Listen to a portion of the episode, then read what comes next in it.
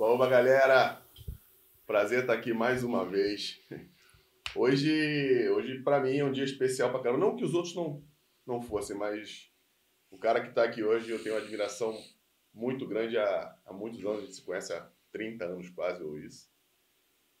E como é até difícil falar, mas é ótimo estar aqui com vocês, em volta da nossa fogueira mais uma vez. É, como sabe, eu sou o Fernando Santos, né? Fernandão para quem quiser. Aqui do meu lado tem Anselmo Paiva, meu, meu, meu parceiro, meu irmão. Tenente. Tenente, tenente reformado. eu, capitão. E para não deixar de, de, dar o toque em vocês, não, não deixe de se inscrever no canal, de clicar no sininho para ativar as notificações. Para você que nos ouve pelas plataformas de áudio, não deixem de, de clicar também no sininho para receber notificações quando vídeos novos chegarem, para poder espalhar essas histórias tão legais que a gente conta aqui para vocês dentro do Storycast. Compartilhem. Isso, e compartilhem. Tem, tem que fazer o teu trabalho, pô. Bom, né? Alguma coisa. Não, o espetáculo é bom, é bom, é bom, pô. Enfim, galera. É, eu tô aqui com um cara que, para mim, é exemplo desde quando eu era moleque. E o engraçado é que a gente só percebe isso depois que, que cresce e vê como o cara era diferente dos outros. É um prazer te receber aqui. Bruno Lazzaroni, meu irmão, muito obrigado pela tua presença. Enfim, sei o esforço que tu fez para estar aqui, é, a gente trocando ideia pelo telefone. E eu tô, tô feliz de poder contar um pouco da tua história, é, porque a gente sempre conta as coisas de um, de um, de um viés, né? De um viés, às vezes, de, de, de, um, de um viés de dificuldade. A gente esquece de mostrar a dificuldade dos outros vieses. E a gente vai poder contar um pouco da tua história aqui para a galera. Vamos lá, Bruno. A gente se conhece. Que chegou no Flamengo quanto? 15? 14 para 15 anos. Eu conheço o Bruno desde os 14 anos. É. Quem ri não vai pro céu. Quem ri não vai pro céu. Vou contar um negócio que quem ri não vai pro céu. Eu já não, eu não gosto de céu eu quero inferno, porque céu não tem tá cerveja, bom. tem cachaça, não tem. Mas a grande maioria é, tem. A grande maioria. Mas é problema dele, gente. Vamos... Mas eu já tô rindo. Já tá rindo porque tem um filho. Já tô garantindo pra não ir pro céu. Nessa época, a dupla de ataque do infantil do Flamengo éramos Bruno e eu. É. O Bruno. Quem te botou na zaga? Quem? Foi o tio dele. Tamar. Tamar Amorim. E hoje não está mais entre nós, mas sempre que eu encontrava o Itamar, hoje eu faço isso com o Itamarzinho, contei na academia há uns dois dias atrás. Agradeço, né? Porque o Itamar mudou minha vida. Eu não sei quem mudou do Bruno, mas o Bruno, mas o Bruno ainda perpetuou. Eu mudei é. nessa época, um pouquinho depois. É por isso que eu não, não tive sucesso. Se não tivesse mudado antes. É, verdade. O Bruno jogou profissional de, Joguei de profissional de atacante. Bruno jogou profissional de atacante. Logo, Era mais ambicioso. Ou, ou muito melhor que eu. Jogando de, de, atacante. Mas é verdade, gente. Nós fazemos dupla de ataque. Muitas vezes jogamos juntos, né, Bruno? Foi, verdade. Eu lembro de um, de um torneio em Minas Gerais que a gente foi campeão o Bruno meteu o gol do título contra o Cruzeiro, se eu não me engano. Campos Altos. Campos Altos, viu? Como é que ele lembra? Uhum. Não foi? Meteu o gol do título contra não o Cruzeiro lembro, na final e eu meti o gol na semifinal contra o Atlético Mineiro. Enfim. Porra, contra o Galo, hein? É doido, cara. Eu tenho história, maluco, de atacante. Acho que é só o que é. é né? Você filmou? Oi? Filmou? Não, mas tá escrito. mas eu tenho um. O Bruno não estava no Flamengo, não estava no Flamengo ainda. Eu tenho um de, do Granbury. É um, era um colégio em, em era ou é, não sei se existe ainda, em Minas Gerais, que ele fazia um torneio todo início de ano entre os, os grandes do Rio e o colégio. Nesse Pô, ano, maneiro. É, nesse ano foram Flamengo, Vasco, Fluminense e o Granbury. O primeiro jogo foi, eles fazem um sorteio, né? Flamengo e Granbury, 1x0, gol meu. Aí o Vasco ganhou o Fluminense. Sabe essa história, não? Não, não. Final, Flamengo e Vasco. 3x1. Três gols meus. Isso eu tenho vídeo. Não sei. Aí eu tenho vídeo. Aí eu tenho vídeo. Eu tenho que. Não, mas vídeo não. Três gols. Três. Pediu música no Fantástico? Cadê o Schmidt? Acho que devia, devia, devia estar tá jogando, jogando botão, futebol de botão em casa nessa época. Pô. Mas, Bruno, vamos lá, Bruno. A gente jogou junto no Flamengo desde moleque. Como é que foi pra tu, cara? Sabe que teu pai, pô, quem sabe o pai do Bruno, foi treinador na Copa de 90. 90 de 90 é um cara sensacional também, que admiro pra caramba você, seus irmãos, a mãe. E como é que foi para você, cara? Chegar no Flamengo, filho do, do Sebastião, a gente sabe, como eu falei, a gente vê as, as pessoas que vêm aqui, a gente, né? A grande maioria vem de, de, de, de uma realidade diferente. E a gente sabe que o preconceito, né, para caras como você, para chegar no clube, para se ambientar, é, existe, é muito difícil. Tu chegou ali, a nossa rapaziada estava já formada, né? Uhum. Só que tu conhecia muito, muitos caras do salão. Conta pra gente É, como é porque, primeiramente, agradeço o convite aí, Fernandão, Anselmo. Obrigado. Prazer estar participando. A minha história ali no Flamengo foi muito fruto do futsal, né? Eu comecei lá no futsal, na época era fraldinha, né? Hoje deve ser sub-7. E aí depois eu joguei até pré-mirim, ali até oito anos. E por conta dessas viagens do meu pai e tal, fui acompanhar ele e acabei que parei de jogar. Aí quando eu retornei, isso aí já estava jogando infantil, se não me engano, tinha 13, 14 anos jogando futsal. Tinha um grupo de atletas ali que foram selecionados para fazer avaliação no campo. E aí foi que minha história começou dentro do campo ali, que aí depois eu fui aprovado e passei a integrar a categoria infantil do Flamengo. Isso aí foi em 95. Isso, 95, a gente era infantil. 95. No meio do ano eu virei zagueiro. E tu já. É que esse ano a gente, foi- a gente perdeu a final pro, pro Vasco. Eu lembro, em Madureira. Perdemos a final. do Eu acho que até que eu fui expulso. Isso mesmo. Um- Isso eu acredito. Perdemos a final acho- pro Vasco. eu Isso acho, aí. né? Isso aí. Eu- Madureira o jogo. Perdemos a final de 1x0 pro Vasco, não É, foi? É, fui, fui expulso. Hum. Isso eu Não acredito. acontecia com muita frequência, não, mas, é, mas foi. E tu ficou no Flamengo, eu lembro que eu mudei, eu virei zagueiro nesse ano mesmo. E comecei o campeonato de, de atacante e virei, terminei de zagueiro. Pô, nem passei pelo meio, né? Lembra dessa porra? Verdade. Não, mas aí tu, esse ano foi fundamental para você, que você já chegou à seleção brasileira. No ano foi? seguinte. No ano é, seguinte. No ano seguinte. Eu virei zagueiro Uhum. no meio de 95 e um ano e meio depois eu estava convocado para a seleção brasileira. Uhum. Santo Itamar. Valeu, parceiro. Acertou, né? Achou, né? Pô, cara. Ah, Porra, sim, em um ano tem você muita- ter a resposta da O na próprio seleção. Adriano também foi um É, pouco porque o assim. Adriano era o contrário, né? Ele era lateral esquerdo, zagueiro. Aí virou né? zagueiro por causa do tamanho, começou a É. ficar grandão. Esse É. vídeo que eu, tô- que eu falei aqui, que eu fiz três gols, nesse time nosso. Só falta nesse falar que o, torneio, que o Imperador era o zagueiro Adriano nesse era, jogo. não, o Adriano era lateral esquerdo desse time. É? É, ele jogava nesse, nesse time de lateral esquerdo. É, ele, e ele sendo dois anos mais novo, ele já jogava de Ele sempre de foi de privilegiado em termos de tamanho, Mas força. ele Não, era ele não era, não era muito, É não. Ele esticou é, no juvenil, ele era aí, é. pequenininho. não era muito alto, não. É, eu, eu, eu sou maturador precoce. Uhum. né? Acho que o Bruno também, né? não É, sei. também. A gente é maturador precoce. A gente já, na, Uhum. na categoria, a gente já era grande, Uhum. já tinha força. O Adriano não. O Adriano Era o era contrário. pequenininho, mas sempre muito habilidoso, né? É. cara? Com a perna esquerda, muito bom jogador. E depois da- desse... A gente foi campeão, a gente foi... Perdeu o final pro Vasco. Dentro de o que você achava, tu chegou... Assim, foi fácil de se adaptar, acho que foi, não foi? Daquele Assim, o momento. grupo era muito bom, mas o que você falou sempre teve um preconceito, e acredito que até hoje, é, pessoas de uma classe um pouco mais privilegiada, no meu caso ali era a classe média, e meu pai na época era tinha muita evidência, né? É, sempre teve a pergunta: o que, que tu está fazendo aqui? Por que, que tu não está aí na praia, não está curtindo as coisas? E, mas sempre foi um sonho para mim, né? Acho que como qualquer outra criança, você jogar futebol. Então, fui atrás do meu sonho. Até outro dia eu estava conversando com a, com a minha filha. Aí eu falei, filha, teu pai, qualquer um que tenta é, o esporte né, de alto rendimento, tem que abdicar de uma série de coisas. E eu, como qualquer outro, abdiquei também, assim como você, de noitada, um monte de coisa, porque tinha aquilo como sonho. Maneiro pra caramba. Eu, eu me lembro de você, uma coisa que eu, parada que eu falei aqui no início, que a gente acontece, a gente admira, a gente fica feliz, mas a gente não percebe o tamanho daquilo. Tinha um, teve um jogo não sei aonde, tu vai lembrar com certeza, que tu levou os quatro para dormir na tua casa, que tinha que estar muito cedo, Muito na cedo. Gávea, Uhum. e eu fui um desses quatro. Uhum. E pra gente é uma novidade, uma casa diferente. Uhum. E uma coisa é, é ouvir as pessoas dizerem que você é filho do, Uhum. do, do Lazzaroni. Uhum. Outra coisa é eu ver a tua realidade Uhum. e saber como você se relaciona com todo mundo. Uhum. Uhum. Pra mim, aquilo era muito diferente, sabe? A- aquele tipo de vida. E você ser o cara que tu era. Por isso que eu disse. E a gente aprende, tu percebe as coisas é como, como se fosse por osmose.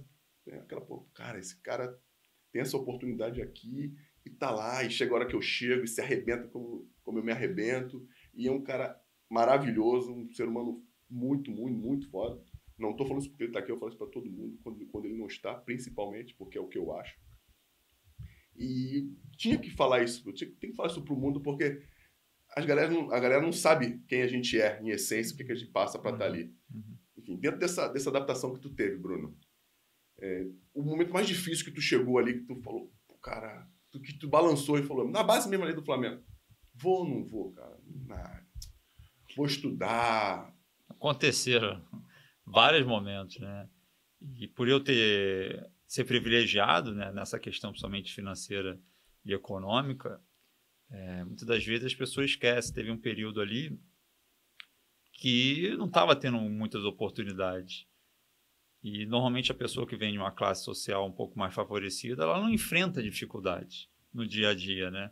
Porra, muita gente enfrentava dificuldade para ir para o treino, para não tinha dinheiro, alimentação, uma série de coisas que eu, graças a Deus, graças aos meus pais, não tinha essa dificuldade. Mas tinha que enfrentar obstáculos para atingir ali o meu, meu objetivo. E uma dessas vezes que não estava sendo relacionado, não fui relacionado, ah, não vou, vou desistir e tal. Aí meus pais sentaram comigo, ó, aqui você não enfrenta dificuldades. Você tem dinheiro, tu tem tua alimentação, você tem teu colégio, mas as outras pessoas enfrentam toda essa dificuldade. Você vai desistir na, no primeiro obstáculo? É isso que você quer? Tem que correr atrás do teu sonho. A gente te proporciona uma série de coisas que outras famílias não conseguem proporcionar e cabe a você decidir se você quer continuar nesse caminho ou não. Se é isso que você quer, então corre atrás, meu filho. Não vai ficar se lamentando, não. Foi bem marcante isso para mim. Quantos anos você tinha? Devia ter para 15 para 16 anos. É, por isso que muitas das vezes a gente fala assim, é, dentro do meio esportivo, qualquer meio, né? A base familiar ela é super importante, né? Para te, te, dar bons conselhos, te, te, orientar. E graças a Deus eu tive isso dentro de casa. Pô, é, muito legal. E eu ia falar, a gente fala isso aqui sempre, né, doido? De base familiar. Uhum. Pô, e por muito não pensava, não imaginava diferente do, uhum. de vocês, não, mas é bom ouvir esse bom que tu guardou e passa. E é engraçado que depois eu trabalhando com categoria de base no, no Botafogo, eu via isso com frequência. Pô, na primeira vez que o moleque deixava de jogar ou deixava de ser relacionado, os pais, ah, vou tirar ele daqui. Aí eu falava as mesmas coisas que eu tinha ouvido lá atrás com, com meus pais. É isso que você quer passar para o teu filho? É esse ensinamento? Na primeira dificuldade, desistir? O filho é teu, você sabe qual caminho tem que. O melhor caminho para o teu filho, mas eu não desistiria, não, porque estaria passando uma mensagem muito ruim para ele. Maneiro, cara. É. Falei que ia ser fera. Porra. Maneiro, feliz, feliz, feliz. Chegou no Flamengo, no Flamengo não jogou. Não. Não jogou. É, esse ano de, de 90, 96, 90. Tu foi aquela nossa viagem que a gente fez pro, pra Paris? E foi, foi. Fomos, né? Tu tava naquela. Foi, tava. Naquela Juninho Barroso, treinador. Uhum. Pô, 16 anos, eu nunca tinha andado de avião. Eu já devia, já devia ter andado. Porra, papai, não sei. Não, escuta essa. Assim, ah, nossa história, nossa história se confunde, não tem como não falar. Eu, eu tinha virado zagueiro, os caras não confiavam em mim. Porque não, não é como é hoje. Hoje, hoje na, no juvenil tem competição para as duas categorias, para as idades, para 16 e 17. Verdade. Antes eu tinha uma competição, uhum. que era para 17, quem tivesse 16 não se virasse para jogar ou não jogava, com grande chance de ser mandado embora, não é isso? Uhum. Ou, é, ou é isso ou é isso e o Tuninho jogar com dois canhotos na zaga. Lembra disso? O Arroz e o. Júlio César. E o, e o, não, na zaga, o Arroz e o Coquinho. Ah, o Arroz e o Coquinho. É. Porque o Juan, que é um ano mais velho que eu, já estava no profissional há muito tempo. É, tô esperando tu aqui, hein, nego. Pô. É, ah, antecedente. Aí. aí. Jogava os canhotos e o Tuninho não confiava em mim. Não confiava em mim, não confiava em mim. E tinha essa viagem. Pô, imagina. Não tinha outro? Então, tinha os dois canhotos e, e, ele não ia levar zagueiro reserva, porque tinha um limite de jogadores para levar. Foram só 16. Foram só 16. Caraca, doido. Teve um, aí teve um jogo, treinando bem, enfim, fazendo o meu. Teve um jogo Flamengo e Vasco em São Januário. Não sei se você lembra desse jogo, que a gente ganhou o jogo de 1x0, 2x1. E eu fui muito bem nesse jogo, aí ele me chamou. Gostei do jogo. Vou te levar para a viagem. Triste porque ele preteriu o arroz, Hum. que é meu parceiro de Padre Miguel. Mas eu fui pra viagem e, ali- e ali eu comecei a, a me firmar como, como um zagueiro mesmo, a confiança e bem. E o Bruno tava comigo né, nessa viagem. Eu, eu lembro que eu comprei, que eu comprei um tênis. O primeiro Nike que eu tive, eu comprei nessa viagem. É, Porra, você sair de Padre Miguel, tu desembarcar em, Paris. na Europa, em Paris, você deve ficar Pô, nós assim. perdemos a final pro Barcelona. Perdemos a final nos pênaltis Na pro época do Barcelona. Chave, né? Era Chave, Isso, Iniesta. Chave? Iniesta, os caras. Perdemos na, na- a final pros caras nos pênaltis. E Jogamos bem pra caramba. A gente bateu em Milan, batemos em Newcastle, batemos um monte de time grande da Europa, né? Como nós, como nós éramos. Porra, eu, não- eu lembro que a primeira vez que eu fui em Paris, eu, foi bem. Ele vai ter o quê? 20 anos. 20. Respeita, pá. Com 20 Porra. anos eu tinha ido três vezes. É. E eu, porra, eu ficava assim, ó. Charles Miller, É. parceiro. Imagina com 15, 16. Charles Miller. Não, mas aí eu vou te falar. Aí eu vou falar uma parada que, eu, que aconteceu comigo depois de velho. O Bruno, que estava inserido no meio mais de, de um pouco mais de cultura, mais amplo, mais abrangente, podia ter essa visão de estar ali, de ver, de ouvir. Para mim, eu tava jogando bola na, na Europa e eu, Paris era Paris. Tinha a torre lá que era o, o ponto turístico igual o Cristo aqui, que eu também nunca tinha ido aqui ainda no Cristo com 16 anos. E não tinha essa, essa representatividade para mim, nenhuma, nenhuma.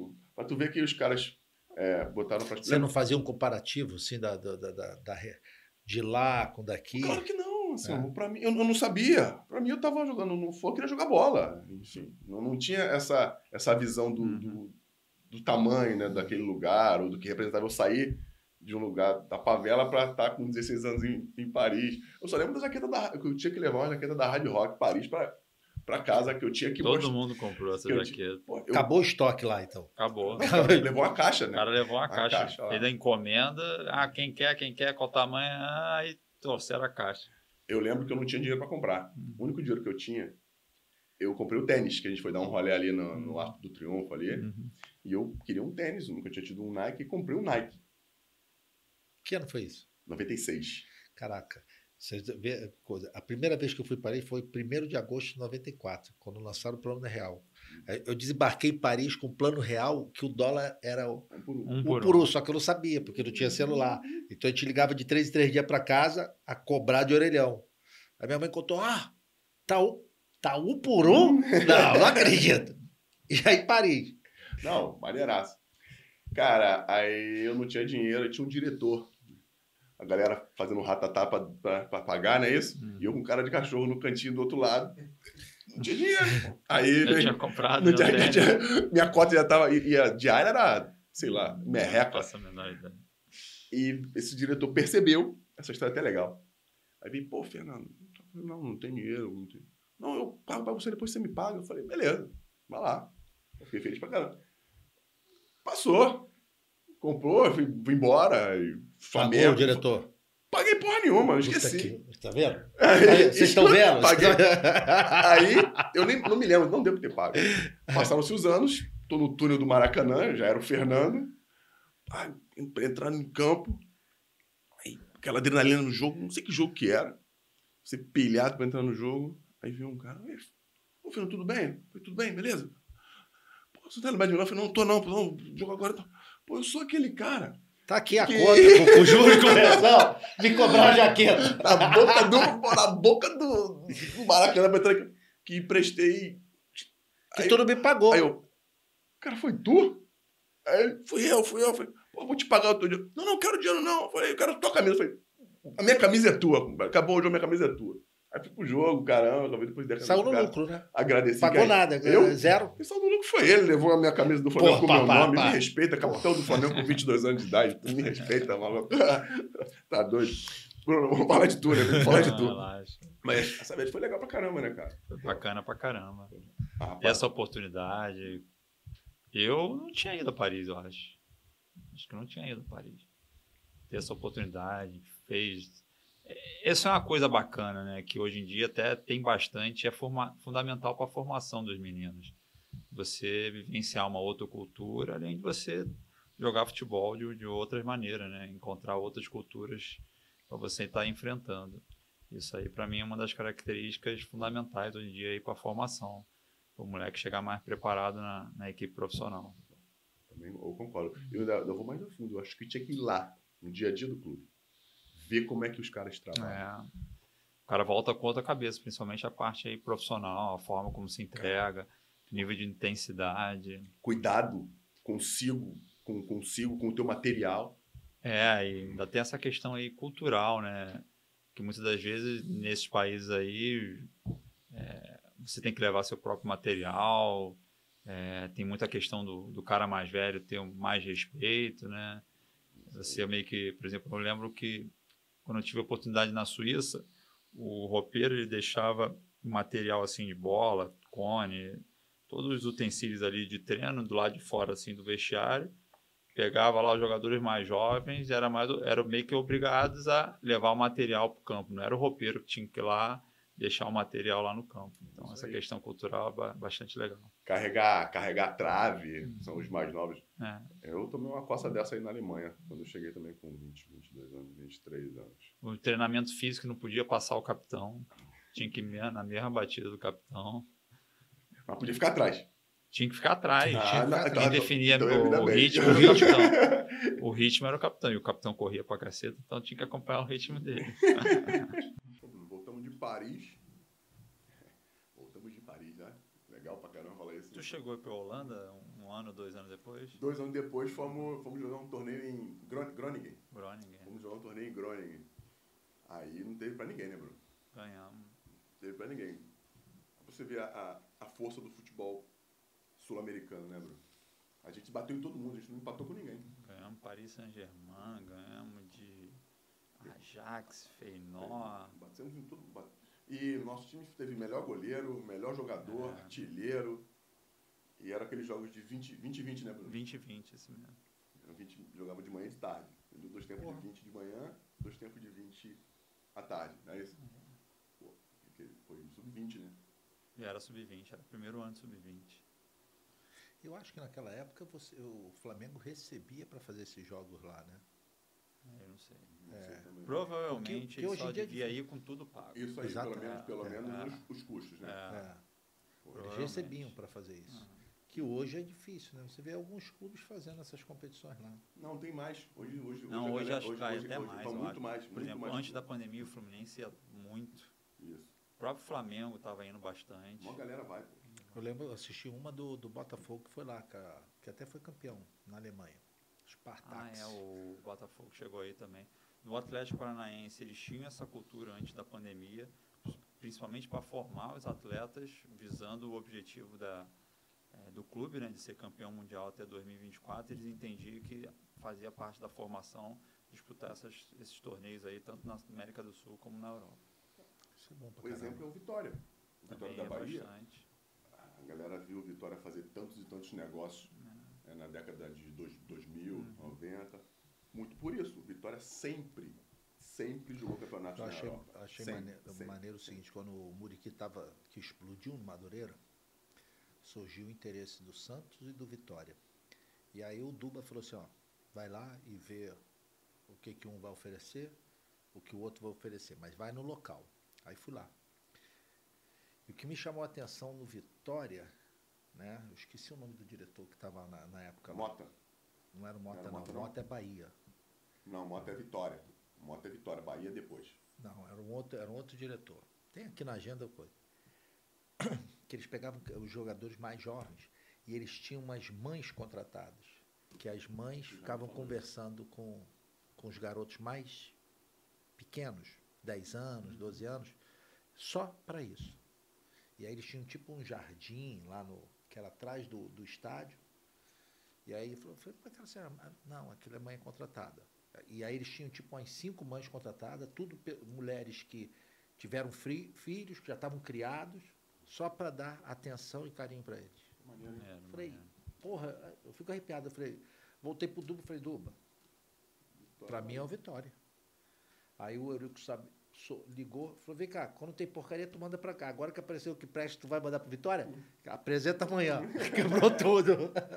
todo, todo o teu projeto de família do Vitória. Mas o mais importante é que o Muriqui deu certo. Deu certo. é verdade, é verdade.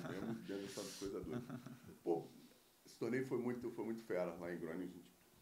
Boas lembranças que a gente tem, né? Boa lembrança. Muito. E, e, assim, bacana que além da, da oportunidade de jogar futebol e tal, é a amizade que fica, né? Não só contigo, mas com os outros também, com a relação que você cria ali, naquele período ali de muita incerteza, muita dificuldade. E até diminuiu bastante, mas a gente se encontrava com mais frequência, né? Mas só que não precisa nem falar, né? Aquele tipo de amizade que eu vi até um, um desses documentários que principalmente na pandemia surgiram, um do Mourinho falando, né? Da, da relação que ele criou com os jogadores da Inter, Internacional lá de Milão, é, que eles não precisam falar. E é a mesma coisa com a gente. Se alguém precisar, vai estar presente. A gente está sempre aprendendo. E qual o nome do documentário, Bruno? Acho que eu vi esse documentário. do- É o playbook. É o, play- playbook. É o esse playbook mesmo. do Mourinho? Isso, é, do Mourinho. Ele fala, né, da relação que ele criou ali com os atletas da, da Inter de Milão, é, ficou para a vida toda. Não. Pô, tá doido. Tá anotado aqui, vamos ver. Uhum. É, no Flamengo, tu, não- tu não teve continuidade, do Flamengo tu, tu foi pro Bangu. O que, que aconteceu? Quando deu ali segundo ano de sub-20, eu comecei a ser emprestado. Aí fui emprestado para o Bangu, disputei meu primeiro campeonato carioca profissional no Bangu. Isso, Isso, aí, isso júnior ainda. isso aí no, é, é, tinha idade sub-20 ainda, júnior ainda. Era, isso aí foi em 99. E aí depois terminou meu contrato com o Flamengo e aí eu continuei no Bangu. Aí segui minha carreira aí no Bangu, joguei campeonato carioca, acho que não lembro se foi 99 ou 2000. 2000, 2001. E aí quando foi o Caixão, né, apelidado 2002. 2002. Sofri. Bangu foi bem, era pra gente ter ganho, Sofri era pra muito. ter ido à final. O Eduardo goleiro fez um gol de cabeça, o juiz anulou dizendo que tinha sido gol de mão, era no final do jogo. A gente ia pra final, é, Tu jogou com o Edu? joguei, joguei com o Edu. E aí a gente ia pra final, se não me engano, com o americano, né? Americano que acho que foi pra final. em Que era o time do 2002. Caixa Foi d'Água. americano e Fluminense. Foi Final. americano e Fluminense, Fluminense. Fluminense acabou Campeão. sendo campeão. Era pra gente ter passado. E aí dali eu fui pro Vasco, porque nesse campeonato eu fui muito bem em 2002, aí eu fui pro Vasco. Foi debaixo de centroavante ainda ou tinha Não, virado não, volante? não, já tinha virado volante. Eu virei volante, se não me engano, 2001, 2002 ali com o Miguel era treinador e o Júnior Lopes era o auxiliar do Miguel. Sim.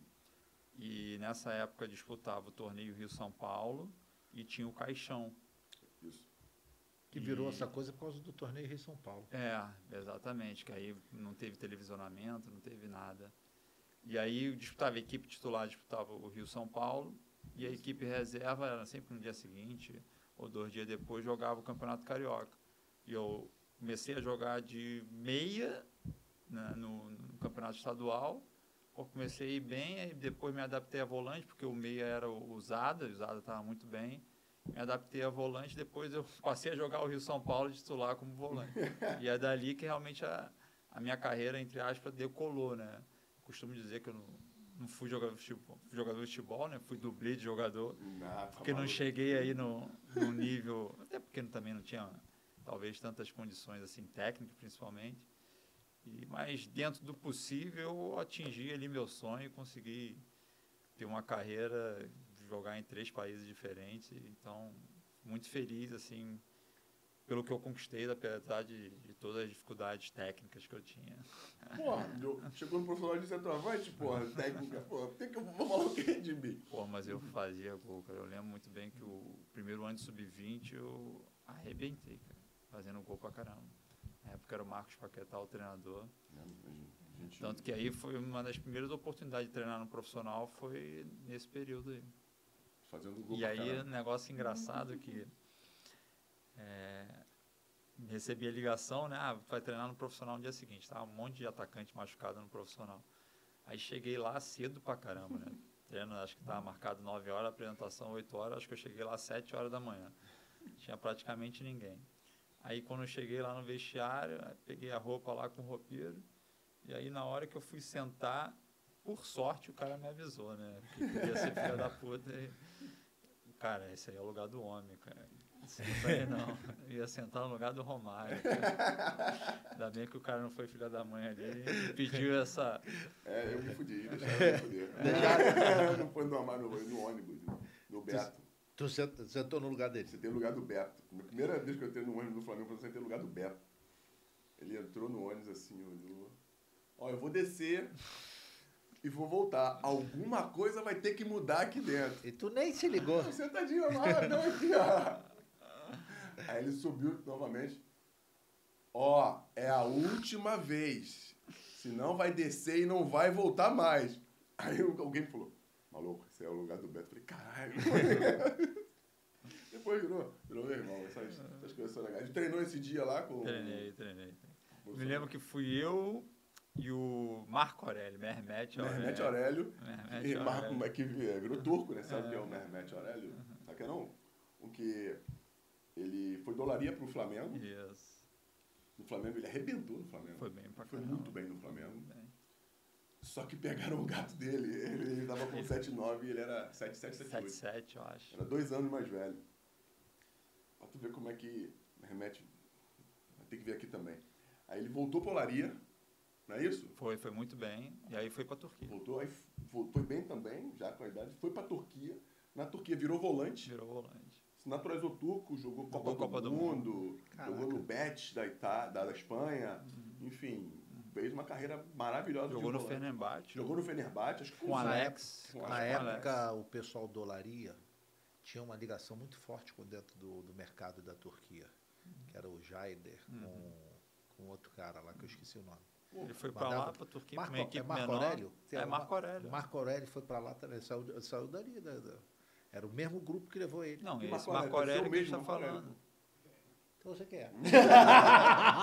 É ele mesmo, que depois, quando ele se Virou, naturalizou é, turco, ele virou Mehmet Aurélio. Eles abriram o mercado com ele. É, isso aí. E ele arrebentou. Ele ele. arrebentou, ele foi, pô, jogou no Fenerbahçe.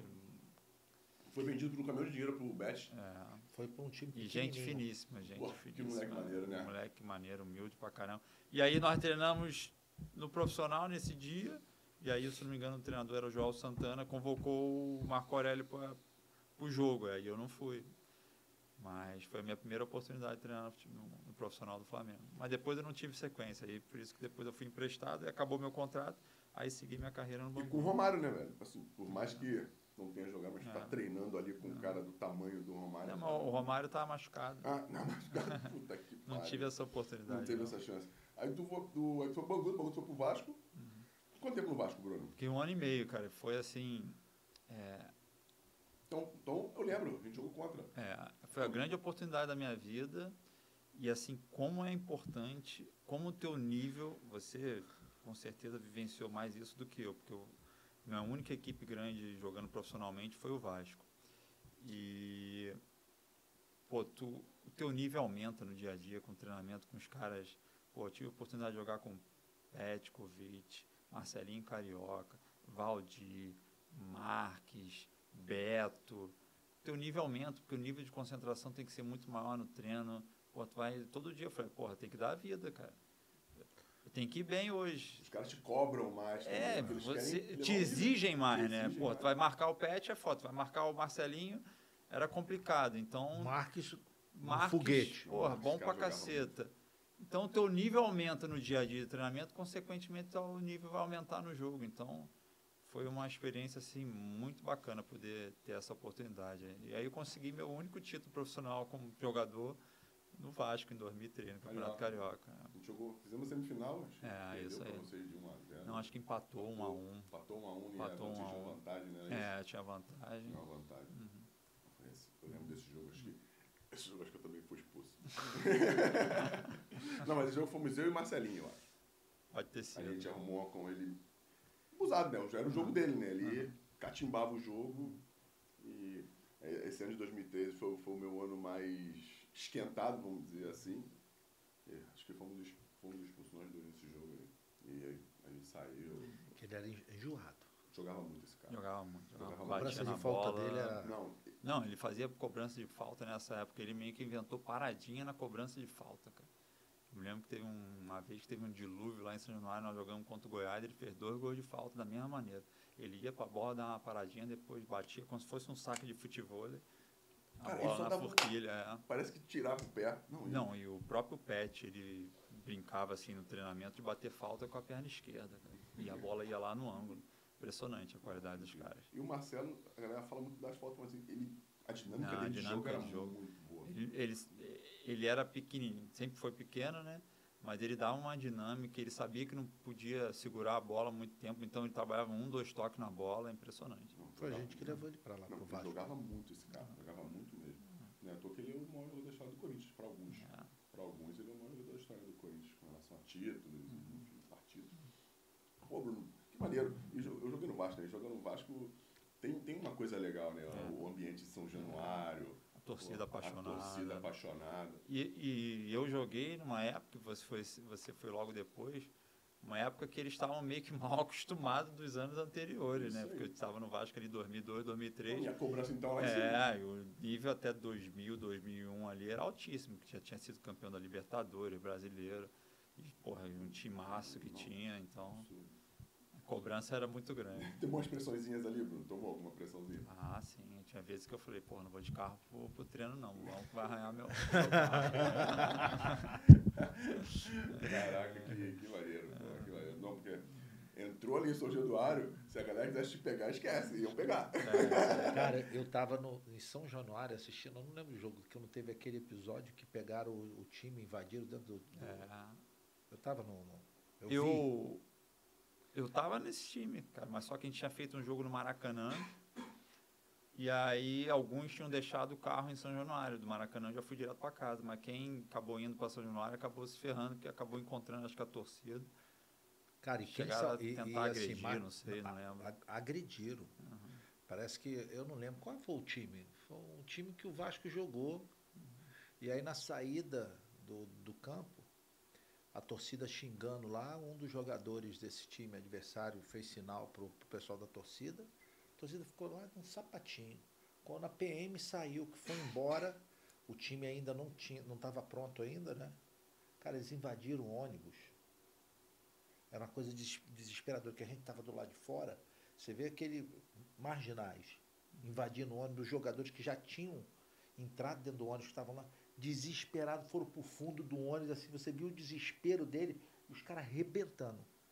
A coisa não foi pior, porque tinha um segurança do Zé Luiz, que eu esqueci o nome, que é normal, que era policial federal, um mulato grandão, sacou e saiu dando tiro, foi o que salvou, senão aquilo teria sido pior. Meu Deus, isso é, isso é uma das desgraças do É. futebol mundial. Não é só nosso, não. Aqui a gente vê mais, mas acontece também em outros lugares. Mas é mais é difícil, né? Pô, que bom, Bruno. Maneiro mesmo essa parada do Vasco aí. A, a- a gente que jogou no Flamengo, começou no Flamengo, sempre teve uma. Tava brincando com o Rei aqui, porque quando o Rei veio, eu falei pra ele. Que eu chamei ele pra jogar no Vasco, quando eu tive no Vasco, tava montando o time pra. Acho que em 2010. Aí, pô, Rei, vem pra cá. E o Rei é engraçado, né? pô, ele tava. Onde ele tava? Acho que ele tava no, no Figueirense, não sei onde ele tava. Ele falou. E o Reinaldo, a identificação dele com o Flamengo aqui no Rio é absurda. né? Pô, ele atropelou o Vasco várias vezes no Carioca. Aí ele, pô, Fer. Aí depois liguei pra ele de novo e falou, pô, Fernandão, vou pegar essa pressão aí não. não aí não, acabou que não foi mesmo, e a gente foi bem pra caramba, ele tava lembrando disso com ele aqui. Tu saiu do Vasco e foi pra Suíça, né? Tu ficou, foi vendido, acabou o contrato? Não, é acabou o contrato e aí eu fui para a Suíça. Foi uma experiência assim de vida muito boa, tinha acabado de casar, mas só que não foi fácil para mim porque tive duas lesões musculares. Saí daqui 40 graus, saí em fevereiro. Cheguei lá na Suíça lá menos 10. Não, não foi fácil. Acabei tendo duas lesões musculares, então quase não joguei. É, era uma cidade pequena, ficava afastado de Zurique, se não me engano, ficava duas horas de Zurique. E naquela época não tinha internet, estava começando a internet de escada. Vai vir aquele sinalzinho da Embratel para você se conectar à internet. Fazia E- barulho. A grande maioria da rapaziada não é dessa época. né? E era uma cidade pequena, fechava tudo seis horas, fechava tudo. Um dia na semana que ficava até 9 horas da noite. Não foi fácil, não. Parte de, qual parte da Suíça? Alemã? Era a parte alemã, Parte alemã. parte alemã, Santo Gallen, ficava... E seis horas fechava tudo. Caraca, aí. No frio. No frio, no frio. Tu, tu casou pra ir ou já tinha casado Não, já antes? tinha, já tinha casado. Casei em dezembro de 2003 e acabei indo em 2004, fevereiro de 2004, para a Suíça.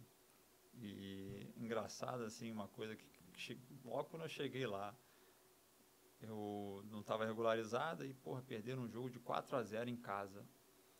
E aí, no- na reapresentação, reunião. Aí tá o treinador falando alemão, tal, tal, tal, tal, os jogadores falando, tal. Porra, foi, deve ter sido uma hora e meia de reunião. E eu não entendendo porcaria nenhuma, não sabia falar alemão. até hoje também não sei, não consegui aprender, foi pouco tempo. E aí, depois da reunião, eu fui perguntar, ah, o que, que aconteceu? Assim, ah, cara, os jogadores estavam reclamando que a gente estava treinando no sintético e acabou indo pro jogo, ah, ficou meio que lama, né, por conta da, da neve e estavam sentindo muito a parte física. Aí eu falei, beleza. Aí eu fui entender as consequências depois. Durante a semana, o treinador mandou limpar o campo de, de neve, de grama, todo mundo ir lá tirar a neve do campo. Jogadores. Jogadores, jogadores. E trabalho físico todos os dias. Eu falei, pô, putz, e logo né? Vocês são muito bocudo, mano. O treinador ficou pé da vida com os jogadores e mandou tirar a neve do campo, só trabalho físico. Arrancou o couro. Mas, não, e é, é até curioso, porque normalmente os campos têm aquecimento, né? Que depende- É, não, naquela época não tinha, não. Não tinha, não. Não tinha. Caraca, Bruno. Sair daqui. Eu já vi coisa parecida acontecer. De sair aqui 40 graus, chega na Europa. Ainda mais quando é vendido no inverno, né? Porque deve ter sido vendido. É inverno, Chegou era lá- fevereiro, chegou lá no menos inverno, 10, chegou- né? Chegou no inverno. Língua, é, cultura, Alimentação. alimentação, temperatura. Para mim, o pior foi a temperatura. Temperatura e o que eu falei ali anteriormente, né? Pô, seis horas, tudo fechado, tô acostumado aqui Rio de Janeiro, tudo aberto, tenho uma vida social mais ativa e chegar lá praticamente nada. Imagina pra tua esposa. Que É, foi, não foi fácil. Você ia treinar, É ia isso, jogar, isso, isso. e ela tinha que ficar. Aí lá. depois a gente conseguiu fazer amizade assim, aí ela conseguiu é, se Tinha virar. brasileiros lá na cidade, lá? Tinha, tinha, tinha um. Tinham dois brasileiros no time que depois facilitaram bastante a adaptação. É, porque ajuda, né? É. Não, Até pra tu escutar, até- no início ajuda pra caramba, depois atrapalha. Porque você não pega o idioma Porque com você mais não É. consegue. Uhum. Você não consegue Pô, mas pegar o alemão, putz, é Alemão é pedre- difícil. pedreira. Eu Tinha peguei, aula eu lá peguei. uma vez por semana. Dankeschön. Tinha aula, tinha Só. aula, tinha aula. Tinha tinha aula, tinha aula. E, e acaba nunca sendo o mesmo. Porque na própria Alemanha, né? igual aqui, com relação à gíria. Mas eu, eu falo dos, até dos países, porque tu falava alemão. Não, tu falou até um negócio da gíria. Porra, eu tava lá na aula de alemão aprendendo e tal. O cara falou, ah, wie geht's, né? Como é que você tá? Uhum. Aí cheguei no clube lá, geht's? Aí o cara, Vigotes. Que porra é essa, Vigotes? Era o dialeto. É isso que eu tô falando. É, é, e, e Quando eu aprendi o negócio, o cara vem com o dialeto. Porra, tu quer que eu aprenda a língua? O dialeto não dá. E dependendo do lugar que você está, eles não falam diferente. Porque na Suíça são três línguas, né? São três. Francês, É, mas é, é mais itali- o, o Mas não, mas francês é- e o alemão. Mas não tinha uma, não tem uma Tem língua... uma parte alemã. Italiano, a parte de italiano é muito Tem a parte tem uma- italiana, mas é menor e eles não Flamingo, falam muito. Flamingo, não. tem uma outra, que acho que é Flamingo, Não. eu que é uma saiba, não. região lá deles que tem um... Você devia ter no teu tempo aí. É, Hum, eu fui 58. lá. 94 que foi. Antes de ir pra Paris. 58. Pô, então voltou, da. Cara, assim, é sempre foi foda, não fala uma palavra. Ter essa mudança toda. E quando tu tá começando Uhum. a viver aquilo ali, a se adaptar, tem que voltar. Voltei. Fui pro Atlético que Sorocaba que tu do? Reverendo Moon. Por que que tu voltou? Reverendo Moon. Não, foi assim, o contrato era O curto. contrato era curto O mesmo. contrato era curto, infelizmente eu machuquei duas vezes. Eh, Na verdade era um contrato de seis meses, porque o que, que aconteceu? Eu ia fazer um contrato de dois anos. E aí o diretor queria e o treinador não queria. E aí ficou esse embate, ah, então vamos fazer um contrato curto, seis meses, nunca tive medo. E depois a gente bota uma cláusula aí, a gente pode renovar por dois anos. Mas nesse período foram duas lesões musculares, aí eu fiquei bastante tempo parado e acabei não, não dando sequência. Aí quando eu retornei, eu fui jogar no Atlético Sorocaba do Reverendo. Sim, eu já ouvi falar isso, não Porra? Uma Era. receita eh, religiosa. Eles têm um time muito forte na, na, na Coreia. Na Coreia. É mesmo, cara? Era. Caraca! Eu acho que é, Eu não sei qual é o O time time. é um dos mais fortes da E aí, Coreia. Bruno? E ele- aí, reverendo? É uma seita religiosa. Tinha que participar do, das, das Não, reuniões? não, não.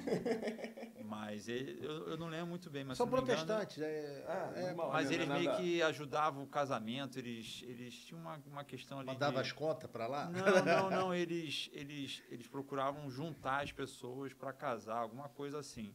Facilitavam, alguma coisa que eles tentavam ajudar. E tinha muito investimento, tanto que eles construíram um CT, que foi até para a Copa do Mundo lá na região de É? Sorocaba. Uma das, são uma das seleções. Mas só que parece que depois ele faleceu, aí parece que os filhos não deram continuidade. Ele tinha investimento no Atlético de Sorocaba e, se não, se não me engano, no misto do Mato Grosso. Misto ou uma outra que Sene, Sene talvez. Pode ser, pode ser. Sene. E aí tinha muito investimento, eles estavam construindo esse CT, que depois foi deixaram até para durante a Copa do Mundo. Na época tinha um terreno, o cara levou a gente lá e tinha bastante investimento. É, pagavam premiação em dinheiro, pagavam salário em dinheiro, Isso é bom. era Eu tudo acho que foi na certinho. mesma época que teve aqui no Rio da Universal. Foi, não peguei Guardando essa a- época. o da Universal foi bem Aham. pequeno, Aham. que era o internacional ali. O Inter ali de Jacarepaguá, a gente Ah, treinava quando era não moleque. Não sabia Eu achei não. maneiro que eles tinham. A torcida tinha um lema, né? É, tinha, é, eles cantavam a musiquinha quando o time entrava, Uhum. né? E alguma coisa que eu acho que tem um dia que é da libertação, né? Na, na igreja. Tu não vai saber. Eu, não- eu não lembro. Ah, eu eu eu não não vou- saber, olha, eu te conheço, cara. Eu sei que tu não vai saber, pô. Mas aí depois desanimaram também. Pô, Mas foi na mesma época que assim, ó, o Reverendo Mu criou o time lá, aí o- a Universal criou aqui. porra. Ia ser legal, né? Pô, muito. Que é um público diferente, né? Um público diferente. Cara, e quanto mais tiver, na minha opinião. e na- e na tem Coreia era mais trabalho, forte. tem mais espaço para os atletas. E a gente sabe que nem todo mundo que vai É. chegar, né, Bruno? Verdade. Que o funil é muito pequeno. Mas, dando umas oportunidades, o nível consegue aumentar um pouquinho e as pessoas conseguem ser mais vistas. Porque hoje até mais. Mas quando a gente jogava, a grande dificuldade era ser visto. Uhum, verdade. Como é que tu ia ser? Como é que é o, o galera? Tipo, Não, e hoje em dia tem muita oportunidade para os meninos, né? Pô, os campeonatos aí tudo televisionado. Desde sub-15 praticamente já tem as competições nacionais. Tem um calendário bem, bem, bem rico e isso acaba facilitando para E eles. aquilo que eu falei. E hoje, e hoje tem competição para todas as idades. É, verdade. Todas as idades. Tu tá sempre em atividade. Em 94 eu era primeiro ano de infantil, eu não joguei um jogo. Um ano inteiro. Não sei porque não mandaram embora esse ano. é Com a tua mãe. Pode ser. Pode ser, cara. Minha mãe que PC da minha Pô, não faz, não faz isso não. Pode pô. ser. Ah, porra, a mãe do cara trabalha, tá sofrendo. Pode ser mesmo. Ou daqui a pouco eu era grande e os caras falaram, deixa ele aí. Não, Pode é. ser que ano que vem dê alguma coisa ou não. Mas eu não joguei um jogo, cara. Hoje isso é quase impossível de acontecer. E se É. acontecer, o cara vai embora. É, Não? Hoje tem muita oportunidade. É, pô, tem campeonato sub-11, sub-12, metropolitano, sub-13, sub-14. Aí depois começam as competições vinculadas realmente às federações com sub-15. Pô, isso é. Hoje tá muito, muito. Tá muito mais visível, tá muito mais. Mais fácil tu conseguir performar. Tu consegue performar com muito, com muito mais frequência. Pô, e eu tava lembrando aqui de uma parada. Tu tava naquele Carioca 99 que a gente foi campeão. Que a gente foi campeão em cima do Botafogo lá em, lá em Bangu. Tu tava também, ele tava Tava, jogos. tava, tava. Aquele time era bom pra caramba. Bom pra caceta. Bom pra caceta mesmo. Ah, o Juan diz, uma brinca, eu sempre re- não canso de repetir isso, que nessa época globalizada de internet, de rede social, 90% desse elenco aí não chegava nem no profissional do Flamengo. Já Ah. tinha metido o pé antes. Porque tinha muita gente boa, né? Bruno? Muita gente boa. E engraçado que, por exemplo, nossa geração acabou que muita gente ficou pelo caminho, não conseguiu Verdade. ir mais pra frente, que tinha muita capacidade. A do, do Juan, né, que foi o 7-9, praticamente todo mundo estourou. Todo mundo, todo mundo virou Aham. mesmo. Aham. Tu falou uma parada legal que eu pensei, aí continuou, acabou passando. Que a gente fala aqui da, da construção do ser humano, da construção do cidadão. E o Flamengo fez muito isso por mim. O que tu falou aí de, da, da, tua, da tua estrutura familiar. Uhum. Pô, foda, eu sei disso, eu vi isso de perto. Mas a grande maioria não tinha. Uhum. Muitos muito daqueles, daqueles malucos do nosso time tinham, né? Aquela rapaziada. Verdade, verdade. Mas, e muitos deles não, não viraram. Mas todo mundo, é, a grande maioria também, não dá pra falar por todos, são caras de bem, É caras que trabalham, são Uhum. boas, bons seres humanos. Uhum. E a gente tem, eu só falo isso que a gente, a gente se relaciona. Claro que eu não sei como é que é na casa dele, se ele dá porrada na mulher dele, eu não sei. Mas, enfim, não sei. Não, Se não, é, ele não, é, não é de ou não, se ele falo dos- apanha, né? É, ou se apanha. mas soci- na, na vida social, todo mundo gente boa, todo mundo trabalha, todo mundo está construindo o seu caminho. Uhum. E muito disso, para mim, vem do clube. Para alguns vem do, da, da família, claro, mas o clube tem um papel Sempre absurdo, teve esse né, Bruno? papel, né? Assim, os treinadores, né? As comissões técnicas sempre tiveram esse, esse papel e todo o suporte que acaba dando, né? Pô, tinha assistente social, tinha psicólogo, tinha nutricionista. Eu lembro do dentista, lembra? que Tu, tu, tu ia na, na dentista? Não, na não dentista? ia, não É, tu ia fora, né? É. Outro patamar. É, que bom. Eu lembro que eu ia, assim, minha mãe trabalhava, não lembro, né? Fio dental. Pô, minha mãe, nem lembro nem se tinha, às vezes não tinha papel higiênico, pô, fio dental. Dental eu fui conhecer muito depois. Pô. né? Palito de dente. Não, até hoje tu usa essa merda. Aí eu lembro que a gente tinha horário, tinha que ir. Pô, cara, isso é, É. muito, muito fera, você poder ter um tipo de, de, de, de serviço de assistência que não ia ter nunca em casa. Então, assim, depois que eu passei a eh, trabalhar como gerente no, no Botafogo, eu vi o quanto os, a, a responsabilidade do clube vem aumentando. Tá aumentando, Bruno. Vem, vem aumentando. Por justamente a gente não ter no Estado essas questões que deveriam ter em relação à educação, higiene, transporte. Os clubes têm que se virar, às vezes, para arrumar transporte para os a atletas. Né? saúde. Tem que ter, por exemplo, na nossa época também tinha, vinha um ônibus ali da Gávea que ia levar a gente para o campo de treinamento. Uhum. Então, é, a responsabilidade do clube é cada vez maior em questões que não deveriam ser, né? Entendi. Que deviam ser sociais, né?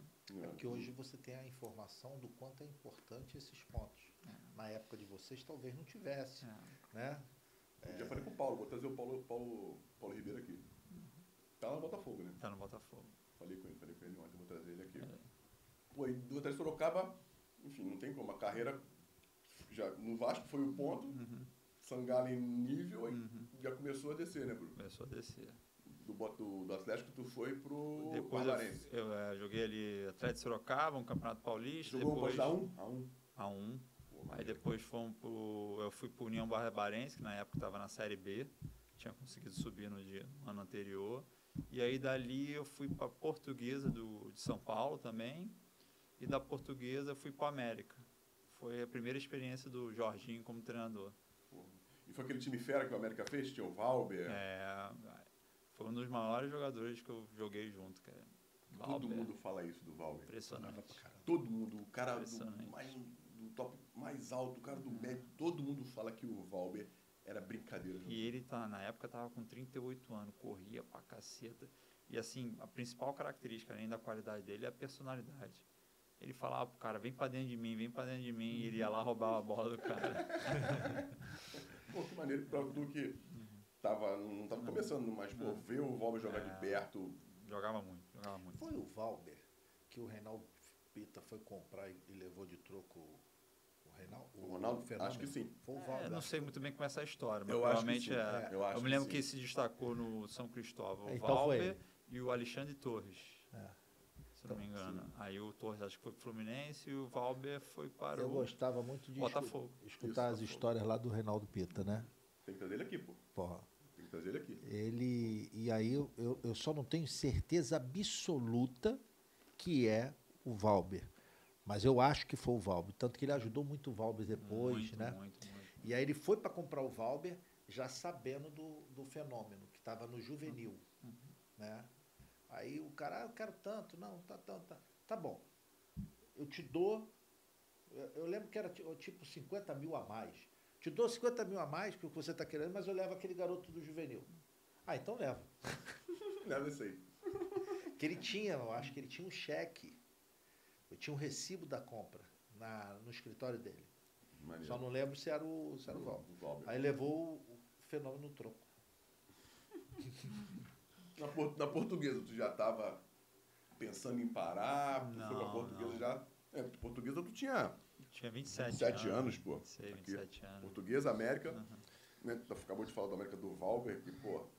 Mas tinha mais gente boa nesse time. Tinha, tinha formou um bom time, cara. Nós Fomos a semifinal da Taça Guanabara e a semifinal da Taça Rio.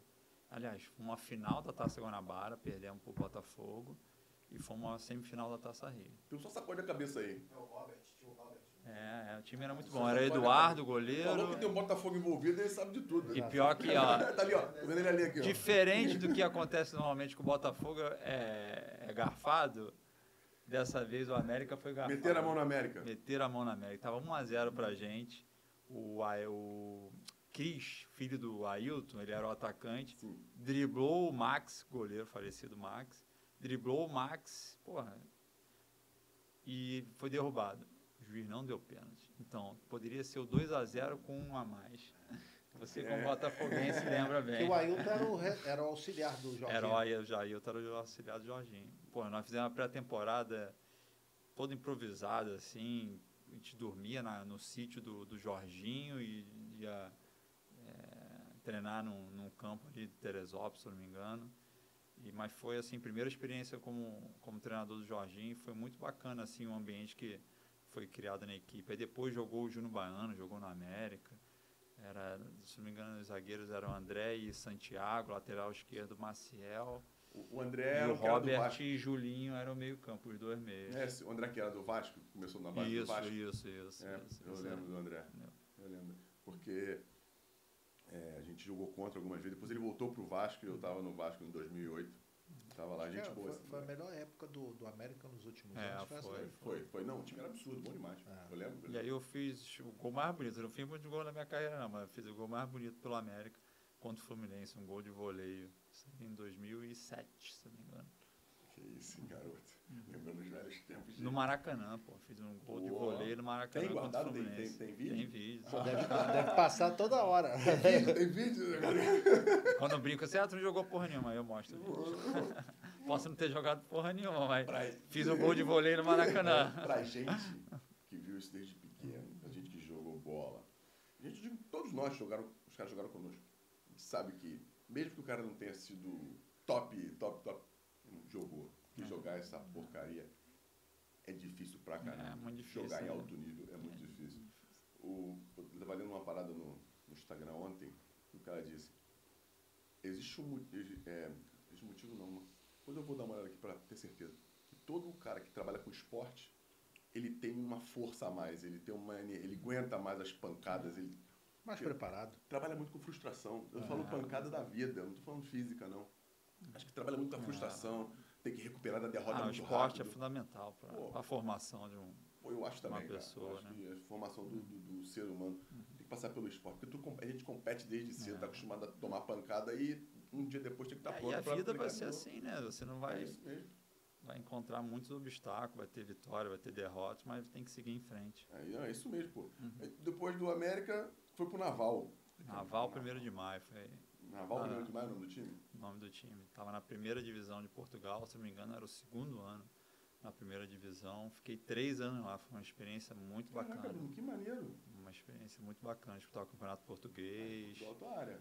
Já estava naquela época ali da metodologia ali, da, da periodização tática, estava bem no, Já, tinha, já, já vislumbrava já trabalhar assim, com isso? A primeira vez que eu tive oportunidade de trabalhar com essa metodologia, eu falei, putz, é bacana pra caramba, porque era só trabalho com bola, né? Tudo que a gente. Mas tu já pensava em, virar treinador?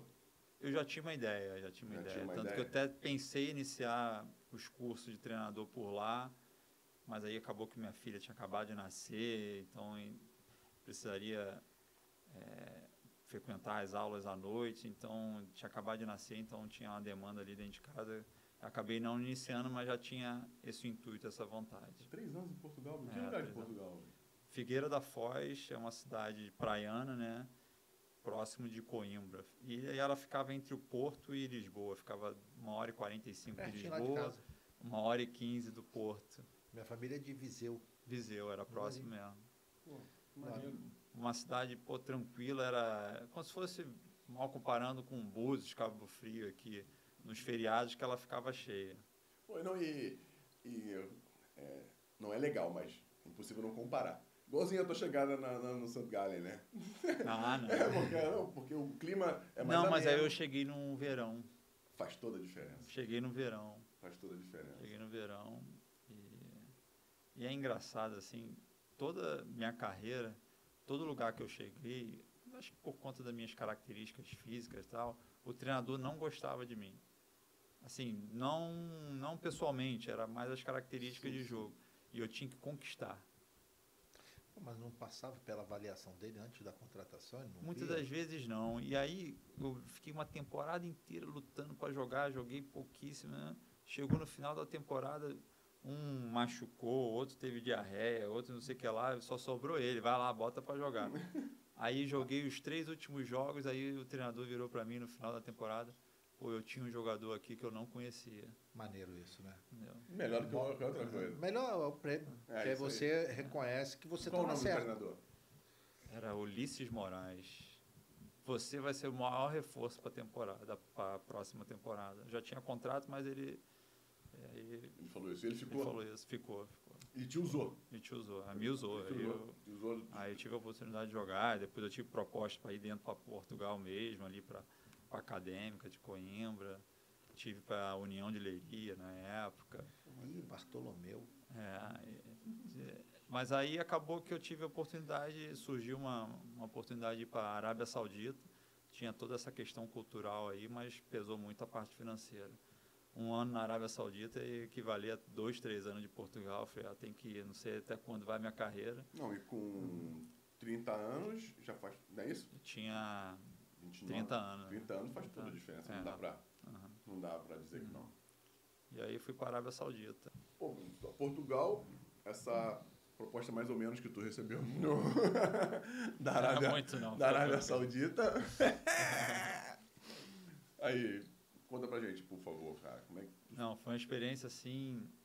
Fui com a minha Mas esposa. balançou, balançou. Como... Eu pensei duas vezes em ir pela questão cultural, né? Pela adaptação que estava lá em Portugal. E morar em Portugal é muito bom. Foram três anos, assim, muito bons. É, tinha uma qualidade de vida absurda em termos de educação, saúde, é, segurança. Então, isso tudo acabou pesando muito, mas essa questão financeira principalmente ali estava meio que o final da carreira como atleta, é, pesou bastante, acabei indo para lá. E meu pai já tinha trabalhado lá no mundo árabe, inclusive estava lá já, acho que já tinha ido para o Catar, é, se não me engano, né, nessa, nessa época, e sabia toda essa questão cultural e ele já tinha me alertado. É, apesar de eu ter ido assim jovem ainda quando ele chegou a trabalhar lá, uma coisa é você ir a passeio, outra coisa é você ir trabalhar. Ele falou, ó, compra paciência no supermercado. Era o único conselho que ele me deu. Né? E ele dava para todo mundo que ia trabalhar para aquele mundo Que ele lá. tinha comprado o estoque total. Porque acaba que as coisas não é no teu tempo, não é o tempo que você quer não são muito bem como está acordado, então você tinha que. Eles tinham um negócio que falava é, no Inshala tempo. Isso aí. Inshala tudo, tudo você fala, pô, mas e o documento? Inshallah. É, inshallah. Inshallah tomorrow. Inshallah é. tomorrow. É, Bukra é amanhã. Não, mas era ontem. É, é, inshallah assim. tomorrow. Aí tu pediu uma coisa, inshallah. Inshallah Bukra. Era sempre mais tudo, ou menos tudo. assim. Quando Deus quer. É, é. conta pra gente, assim, pra, pra galera que não, entende, não sabe nem o que acontece. O, vocês moravam em complexo para estrangeiros? morava né? no, no, que chamavam de compound, né, uns condomínios de, de estrangeiro. O que, tem, que, que, tem dentro? Só prédio ou tem tudo dentro? Não, é, são condomínios de casas que tem uma estrutura, assim, uma piscina, quadra. E eu tinha ido quando tinha nove anos, meu pai foi trabalhar na Arábia Saudita, para mim era aquilo um clube, foi uma maravilha.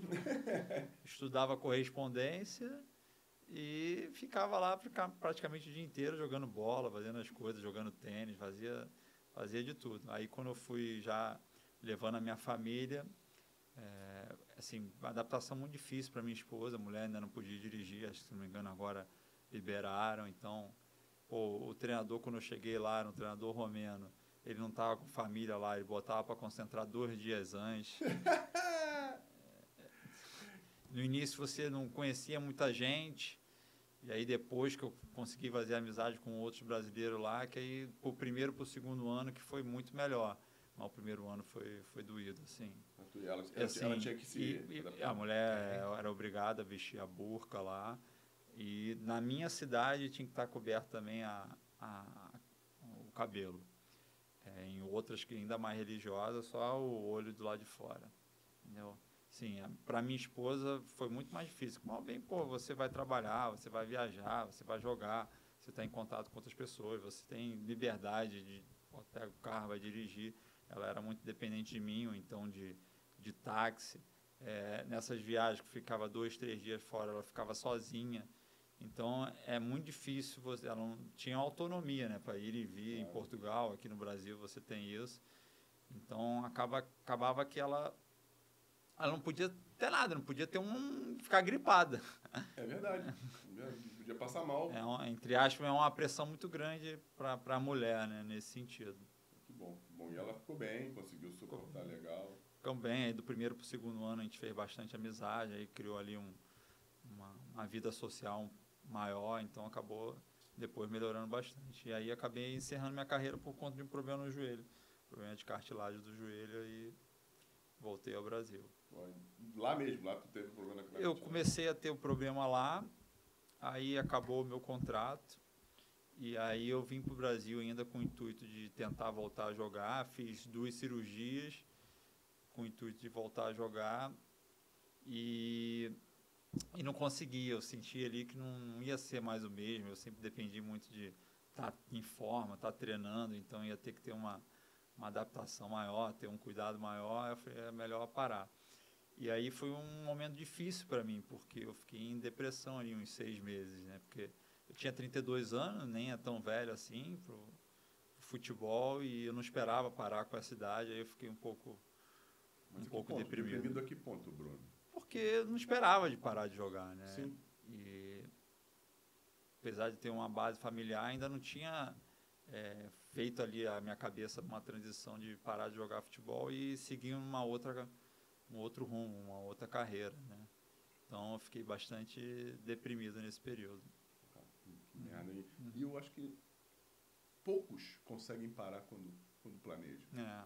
De jogar. Verdade, verdade. Acho que poucos. Poucos, uhum. muito poucos, muito poucos. Falou Ou você para para algum tipo de problema, como foi no meu caso é, físico, né? Ou param com o jogador. Ou param né? com você. para, começa a parar de ter oportunidade de ter proposta, né? As duas coisas. é, mas é verdade, esse, esse programa. E tem uma coisa que eu, que eu escuto eu guardo para mim que é muita verdade. Que a gente tem que estar preparado para deixar a vida que a gente acha que quer para viver a vida que espera por nós. E, enfim, você tinha um espelho foda de, de pós-carreira, né? Que era o teu pai. Uhum. Eu tentei te perguntar, dentro dessa carreira de atleta, porque vou falar contigo, porque a galera vem aqui jogou, tá? Iniciando, você já é um cara estabelecido como treinador, auxiliar, enfim. Uhum. É, quando tu jogava, ouvia muita coisa do teu pai, a galera não conseguia desvincular com relação à forma ah, que a gente... Ah, bastante, pô, bastante. Pô, uma, a hora mais, mais difícil que você Sim. teve, não na base, mas no profissional, uhum. com relação ao teu pai? Que... Sempre foi para mim, assim, tu tem duas oportunidades de, de, de olhar, né? Essa questão. É, tipo, tu, sempre as pessoas achavam que tinha uma certa facilidade por eu estar ali, né? Sim. E além, eh, tinha uma pressão muito grande, tinha que estar sempre mostrando. Para mim foi benéfico, cara, porque criou em mim uma responsabilidade maior, uma exigência maior. Eu trouxe para mim coisas boas, né? Procurei tirar disso coisas boas. Então, eu tinha que estar um nível de concentração maior, tinha que estar sempre atento, tinha que estar sempre focado para que não surgisse é, opiniões de, desse tipo, entendeu? Não, não dar brecha Não podia dar brecha de maneira nenhuma. Falar, não podia dar brecha. Falar, falar besteira é, em relação à, à relação uhum. do teu pai com o resto do mundo. Uhum. Tu lembra da Copa? Eu lembro vagamente assim, é, mas uma coisa que ficou mais marcada para mim, que após a eliminação, é, se eu não me engano, meu pai deu entrevista lá na Itália e a gente morava numa rua sem saída no Rio de Janeiro, ali no Leme. E meu pai falou: acabou a Copa, tal, já dei entrevista, não vou mais falar. E tinha uma demanda para que ele falasse. A gente morava numa rua sem saída, ficou um batalhão de repórteres na frente de casa querendo ouvi-lo. E a gente ficou, eu e meus irmãos, ficamos uma semana sem aula por conta dessas questões. Tinha uma, um batalhão de repórter na frente de casa. E para quem não lembra, né? 90 foi aquele Brasil e Argentina. Isso. O Brasil dominou o jogo Não, o Brasil inteiro. teve chance de É, matar o bola jogo. na trave e tal. e aí- várias, várias chances de matar o jogo. Não matou. Uhum. Em um, um lance do futebol, que é no- estritamente técnico, né? Uhum. É, Faz o jogador diferente, acaba fazendo a diferença Acaba nesse momento. diferença. Uhum. E a gente perdeu de 1 a 0 para a Argentina. E acabou que todo mundo, porque o futebol hoje é um pouco mais. Uhum. Isso é um pouco mais difícil, porque todo mundo vê. Uhum. E você consegue, pô, não, mas a gente foi bem aqui, hoje tem a estatística, tem os números. Uhum. Claro que não vai convencer a grande massa, mas para todo mundo que trabalha aqui do, do, do meio do futebol, podia ver que naquele jogo o Brasil podia ter vencido muito. Assim, eu acredito muito em merecimento, né? E depois dos relatos, parece que teve muito problema de questão de premiação antes da Copa do Mundo. Meu pai pode falar muito melhor do que eu. Então, eu, se tudo está ajeitadinho, certinho, pô, o, o grupo tá, tá focado, as coisas são feitas da maneira certa, você vai ter a recompensa Sim. quando você está muita turbulência tal, a tendência maior das coisas não darem certo. E talvez tenha sido isso. Apesar de ter feito um grande jogo, todo o histórico ali não, não teve um tanto suporte e acabou que num, num lance acabou. Um lance totalmente técnico. E é isso que deixa o futebol ser. do Quando você faz as coisas certas, você ainda não consegue. Imagine você Imagina, talvez não- fazendo não- as coisas de anda. maneira errada. Não anda direito. Aham. E aí tu voltou, já a faculdade, eu lembro que quando a gente estava aqui, tu já começou a fazer. E aí a- foi fundamental para mim, até para essa questão de cabeça. Eu falei, cara, vou voltar a estudar. Eu já tinha feito metade da minha faculdade de educação física ainda como atleta e eu consegui recuperar as matérias que eu tinha feito e aí dei prosseguimento. Você, Fernandes, Eu, Fernandes, começado, Juniquito, acho que o Júnior também começaram a fazer, a gente tinha aqui 19 anos. né? É, tinha 18, 19 anos, Tinha tinha 19. o convênio lá do Flamengo com a Universidade de Taça de Sá. Eu lembro disso. E a gente tinha bolsa e eu comecei a cursar a universidade ali. Eu fiz dois anos e aí tranquei. E aí depois, quando eu parei de jogar, consegui recuperar as matérias que eu tinha feito. E aí foi fundamental para mim. Foi uma... é, além de você conseguir ali concluir ali, o- a faculdade, eu na faculdade comecei a procurar por conta do- da faculdade o estágio obrigatório. Aí eu fui fazer estágio no Botafogo. Foi quando surgiu ali minha... Iniciei minha, minha trajetória no Botafogo ali como estagiário na categoria sub-15 do Botafogo. De preparação física. Não, Não. de. Na verdade, tu era um estagiário, tu Fazia tudo um pouquinho. fazia tudo, né? E eu não tive, né? já tinha tido uma carreira, por mais que não tenha sido é, de altíssimo nível, mas eu catava a bola, fazia tudo como os outros estagiários faziam, ficava de bandeira nos treinamentos e tal. É verdade, tu tá falando, tô lembrando, é verdade. Tudo. Fazia tudo como um estagiário ou outro qualquer. E aí, logo depois, deu três meses, tiveram algumas mudanças lá, surgiu a oportunidade de assumir o Sub-13 do Botafogo como treinador. Eu. Então, eu, eu passei, passei minha faculdade para a noite, eu inicialmente comecei de manhã, eu estagiava de manhã, dava o treino à tarde para o Sub-13 e à noite ia para a faculdade. E falou o quê? Ainda é, E falou o quê? Isso teve sorte. Não é sorte, isso é sorte. Aí foi... É? Fala o que deu. Ué, eu não acredito em sorte. Sorte é quando tu joga no, no dado aqui, ó. É sorte. O restante é trabalho. Aí quando você atinge sucesso, teve sorte. E o dele, o caso dele, ele fez, pô, mas teve um pai. Entendeu? Ah, tudo foi por causa do pai e da sorte. Não, e eu acho que, mesmo se tivesse o pai, mesmo se tivesse, bom, na, na, na, na vida, né, na, na arena, cada um, luta, cada um luta com as suas armas. Claro. O negócio é como quantos outros tiveram pais. É, ele fala muito a questão de, de pistolão, né? Né? Às vezes, É. ah, colocou o cara lá, pode até ter sido. É isso aí. Mas a continuidade depende da pessoa. Quantos, quantos outros tiveram, tem, e, e não, não, não, consigo, não conseguem perpetuar nem fazer um grande, um grande trabalho. Eu lembro de tu no, no, no 13, tu, a gente se fala há muito tempo. E depois tu saiu do Botafogo, não foi? Tu começou ali a fazer uns estágios. Não, eu comecei no Sub-13, aí depois o cara me convidou para ser coordenador técnico das categorias de base. E a faculdade, Tava paralelo, tava fazendo Tava a faculdade junto. E aí eu já tinha já me formado, o meu pai foi pro Catar de eu novo. chegar. E aí ele me convidou para ser o auxiliar dele. E eu fui com ele para o Catar, ficamos lá uma temporada no Catar. Ele acabou não renovando, aí eu retornei para cá. E aí o mesmo gerente geral, que era o Eduardo Frila, me convidou de novo para ser coordenador técnico. Foi quando eu, aí eu retornei para o Botafogo. de base toda ou só de uma? De, de todas as categorias. Na verdade, era, ficou, de quando eu voltei era para ficar com sub-17 e sub-20. Sim. Por que, eu, por que eu queria chegar nesse? Uhum. Porque eu encontrei seu pai um dia, uhum.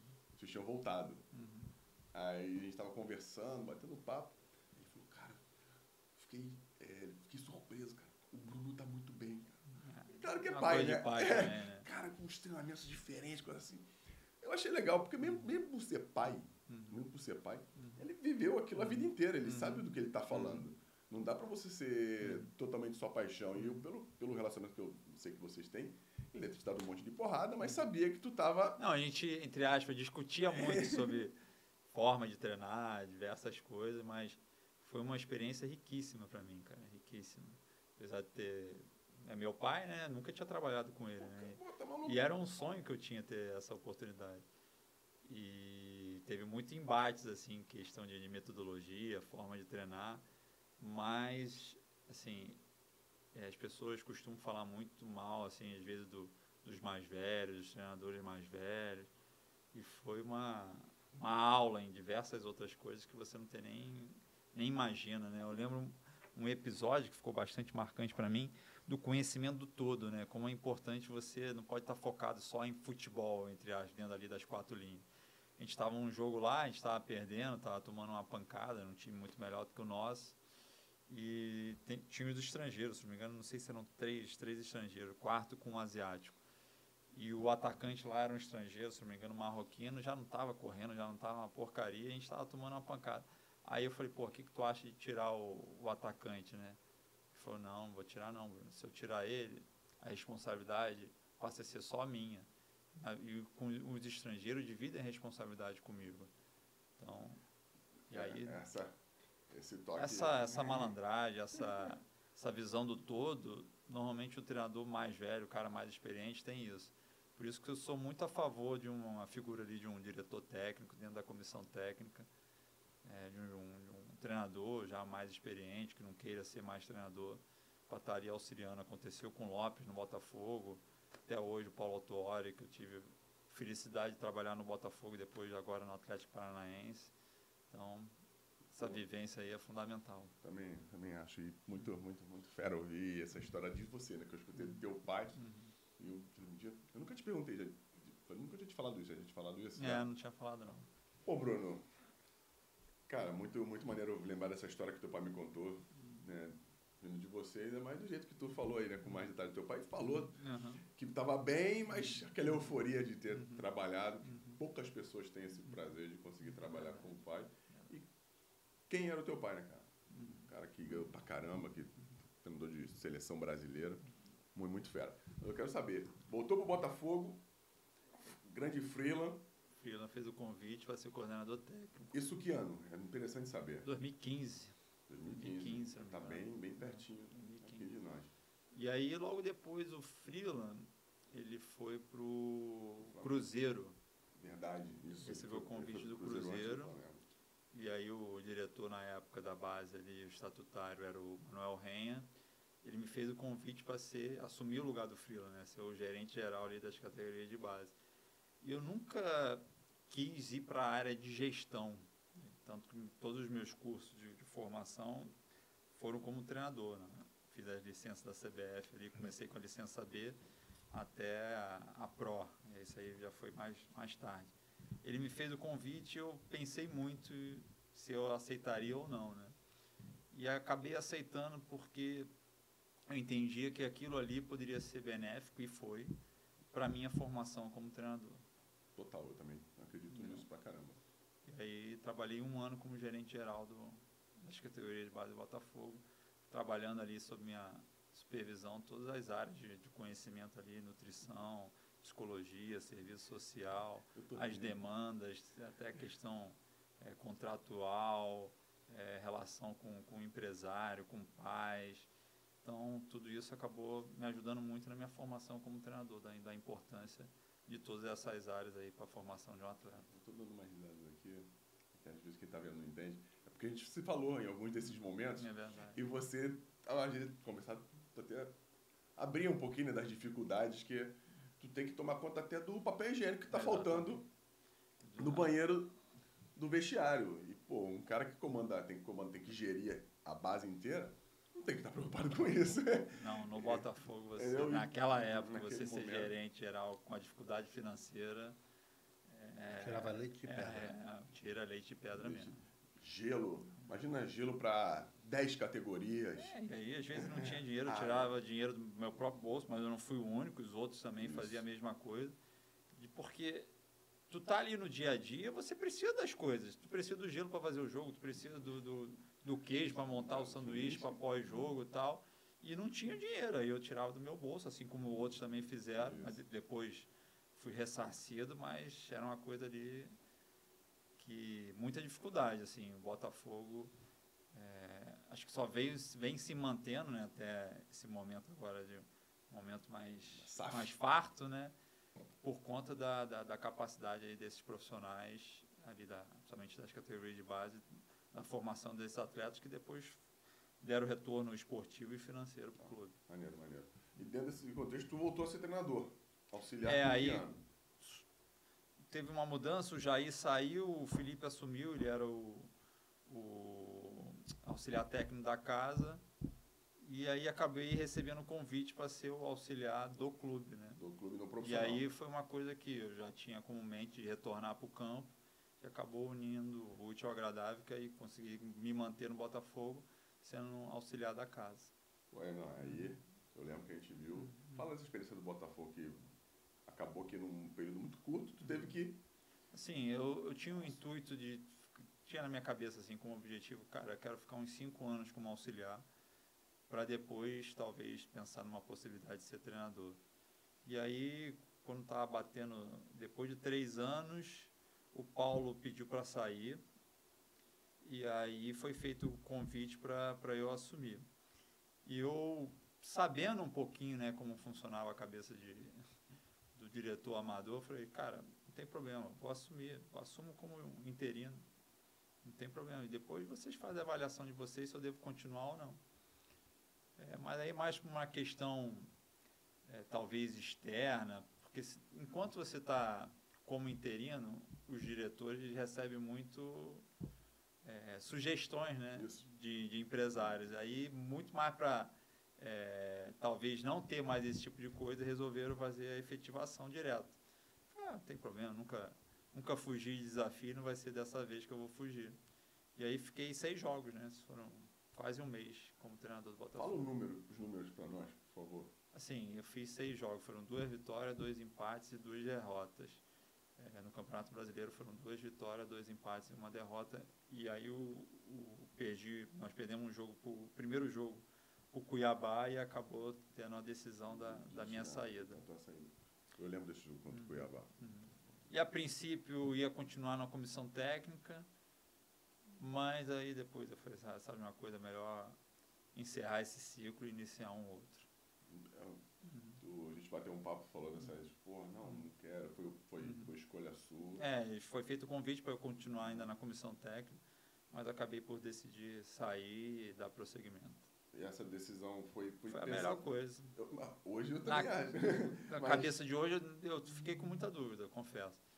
Mas foi bom que depois surgiu a Mas o que te oportunidade fez de- de... decidir? Não, eu vou porque isso, porque eu, vai acontecer assim, porque eu quero que seja assim. Porque não, não é. Não, foram algumas coisas, assim. A partir do momento que você é treinador, você é efetivado como treinador, eu pensei o seguinte, vai vir um novo treinador, Pô, como é que ele vai me enxergar dentro de uma comissão técnica? Com muita desconfiança, provavelmente. E, e eu achava que não ia ter um clima legal para mim no ambiente de trabalho, e para mim isso é fundamental, cara.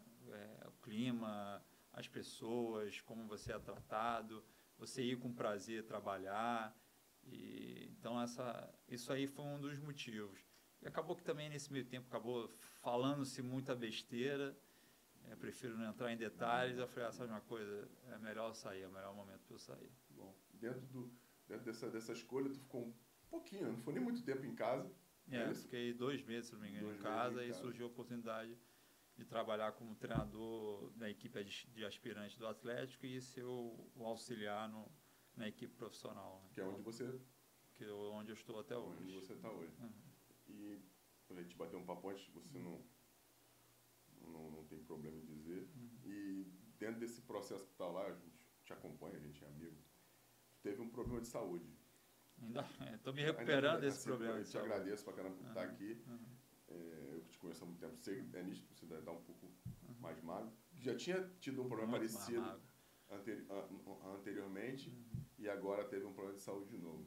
É, foi um problema bem sério e que mexeu muito com a, com a minha cabeça inicialmente. Né? Quando foi em janeiro desse ano, eu estava fazendo um exame de controle, o, recebi a notícia que eu estava com câncer no peritônio.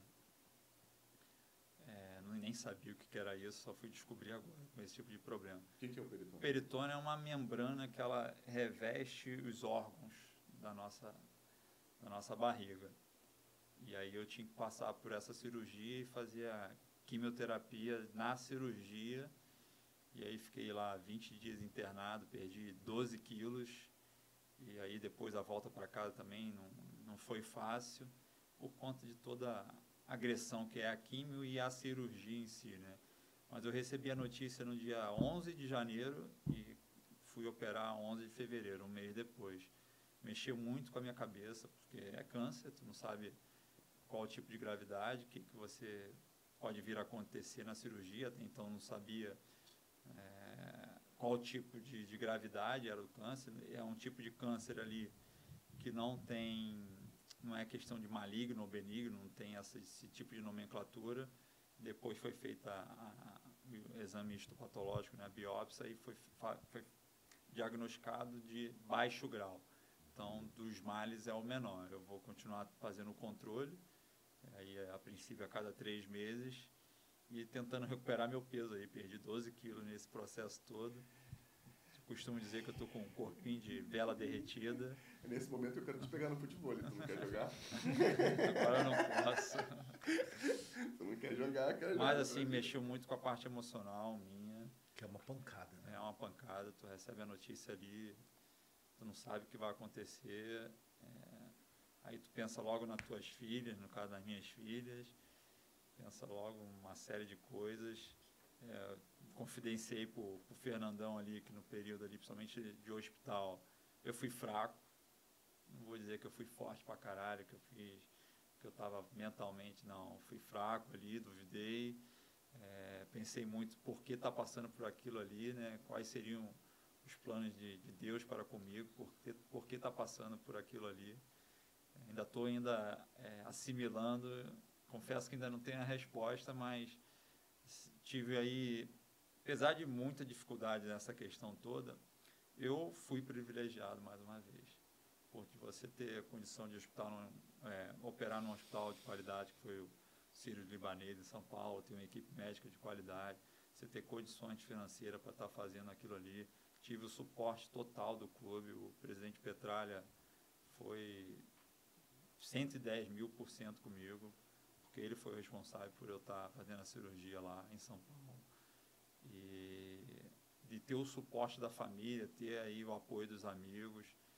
Aí estou no processo de recuperação ainda, não estou completamente curado, tanto que eu vou voltar a trabalhar só semana que vem, mas fui privilegiado mais uma vez que quantas pessoas às vezes um problema muito maior ou até menor e não conseguem resolver é, por conta de questão financeira, por conta de depende de outras coisas, de outras questões. E eu tive a oportunidade de fazer a cirurgia num hospital de ponta e ser bem assessorado não só pela equipe médica, mas principalmente ter o suporte da família e dos amigos. Velocidade, né? Um É. mês, pô. É, Perdoe. Até de desco- descobrir perdoe, coisa. Os olhos, né? Mas. Por isso que eu falei que esse cara é diferente. Porque dentro de todo um processo desse, poucas pessoas assumem que são fracas, foram fracas e que não. e que quase sucumbiram ali na, naquele momento em que a gente tem que ser, mas não é obrigado a ser. Né, Bruno? verdade. Enfim, velho. Pô, Que legal poder estar aqui contigo, que legal poder estar aqui. Eu até te perguntei se tu queria falar disso, se não queria. Porque antes de qualquer coisa, o Bruno, para mim, é mais importante. Tu sabe disso, tu nem fica Uhum. dizendo aqui. E mais um aprendizado que tu me passa, moleque. Nada. Mais um. Eu fico feliz pra caramba de poder estar aqui, de poder estar contando um pouco disso, porque não é o, o problema. É como a gente lida Com ele. com ele. E, e, e outra coisa não é ser fraco, não é ter medo. É como lidar com, com o medo ou com a fragilidade que a gente tem. Porque ser fraco, ou se mostrar fraco, pelo menos para mim, que passei por algumas coisinhas na minha vida, Muitas. faz você ser forte. Porque só ser forte não funciona. Tu tem que se sentir acuado, tu tem que se sentir fraco para poder tirar de dentro daquilo, tirar de você ou daquilo ali alguma coisa que faz você se, se- você falar assim, pô, me remete a um monte de coisas, a e ver você bem, ver você aqui comigo, porra, me deixa feliz pra caramba. E de você coração. passou por muitos marramucados, muito mais do que. Não, não, não, que isso. E, pô, que legal, velho. Que legal ver você bem. Saber que tu vai voltar pra trabalhar daqui a uma semana. Hum, Vai. Não aguento mais lavar a louça em casa. Quer dizer, ele tá trabalhando. Tá trabalhando Até mais. Mais, mais, É. é, tipo, as, as- as mulheres não são elas que fazem esse tipo de serviço, mas Pois não, difícil é. ser mãe Não, é, é foda. E não, é até por tanto trabalhando muito nisso, por quê? Pra encontrar um tempo pra gente vir aqui, ele falou, não, pô, minha mulher mandou fazer aquilo, minha mulher mandou fazer aquilo, eu tenho que perguntar se ela consegue fazer isso pra mim. Não, porque, assim, minha família não está em Curitiba comigo. Ela fica sobrecarregada aqui. Então, nesse período aí, pós-cirurgia, quando eu comecei a poder No dirigir. período da tua Da recuperação, minha ela recuperação. sobrecarregou. Não, aí, pô, eu faço questão de levar minha filha Claro. no colégio, buscar no colégio, coisas que eu não consigo fazer no dia a dia. E aí eu tive que combinar com ela. Eu falei, ó, tal dia eu tenho que, tenho que ir lá no, no Anselmo, lá no, no Fernandão. Aí você pode ficar encarregado de pegar as crianças na Por escola. favor. Eu, Aí, eu juro, eu juro. Tive que eu te- combinar com eu te ela. compenso.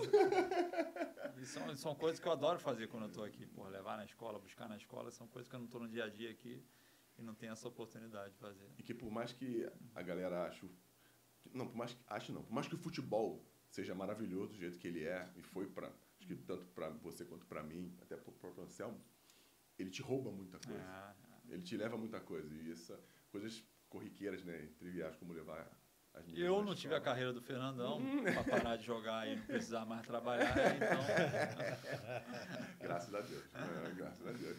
Pô, e o- ele te leva esses momentos que, para muita gente, é trivial, mas para quem não faz, para quem não tem, é maravilhoso. faço questão. Não, e saber do, do- do- da atitude do presidente, né, porque Isso é muito maneiro. é muito fera. Porque, sim. como eu falei, nego só- a galera só fala mal. É.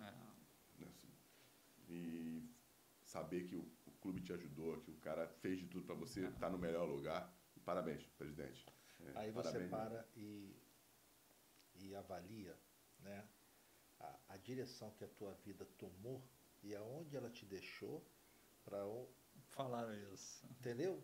Aí você fala assim, quanto foi bom a sequência de, de, de- De de que- eventos. de eventos que aconteceu. assim, será que você não foi com o Atlético Paranaense? É. Justamente que ali tem até a pessoa que ia te dar o suporte para você poder fazer a cirurgia onde você É fez. claro, É. é, claro. Os caminhos de. É claro. de É, é uma os coisa assim os que a eventos gente- não estão É. interligados. É, é uma coisa que você fala assim, por exemplo, todo mundo tem adversidade e problemas a serem enfrentados no, de- ao longo da vida, né? Uhum. E aí às vezes você encontra assim, porra, por que que aconteceu essa merda comigo, cara? Porra, não podia ter acontecido com outro, tem que ser comigo? Aí tu passa cinco anos e fala assim, porra, ainda bem que aconteceu comigo naquele momento, que aí em decorrência daquilo dali Yes. foram tendo outros É. desdobra- desdobramentos e quando você pegou, Trabalhei com um cara no Guaratinguetá, coordenador. Coordenador, não era técnico, não, coordenador do. fazia paradas de Uhum. hotel, viagem, Logística. logística, Otávio. Gente boa, enfim. Tinha uma em Guaratinguetá e o Otávio tinha uma filha. Tinha um problema, uma neta. E a gente. Você sabe que eu sou um cara de, de resenha, de relacionamento. Estava sentado com o Otávio conversando, já estava já.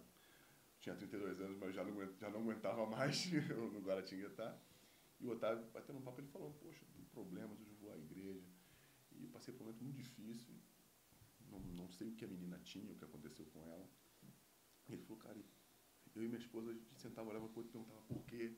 Por que eu? Por que eu? Por que eu? Um dia eu acordei, Fernandão, e falei assim, por que não eu? Por que eu sou melhor do que você, sou melhor do que outra pessoa? Se acontece com tanta gente que por que não eu? Desde o dia que eu comecei a me perguntar o porquê não eu e olhei mais para, os, para as pessoas que era porque sim, eu parei de tentar entender e aceitei. Porque as coisas começam a se resolver, na minha opinião, quando você aceita. Eu falo isso da minha vida. Acho que o Otávio, naquele momento, ele aceitou o que tá, a realidade que ele tinha, como tu está dizendo aqui para nós, e deixou de tentar entender e botou para frente, está melhor e vai fazer as coisas acontecerem. E acho que é bem dentro do, do que. Você para de se lamentar e segue em frente. É. E vai andar. Pô, eu tô feliz pra caramba de, estar contigo aqui. Os outros, se tiverem ciúmes, me perdoem. aqui tem mais de 30 anos, como alguns que tiveram. E eu tô feliz mesmo de estar aqui com o Bruno e poder contar um pouco da história desse, desse cara para vocês.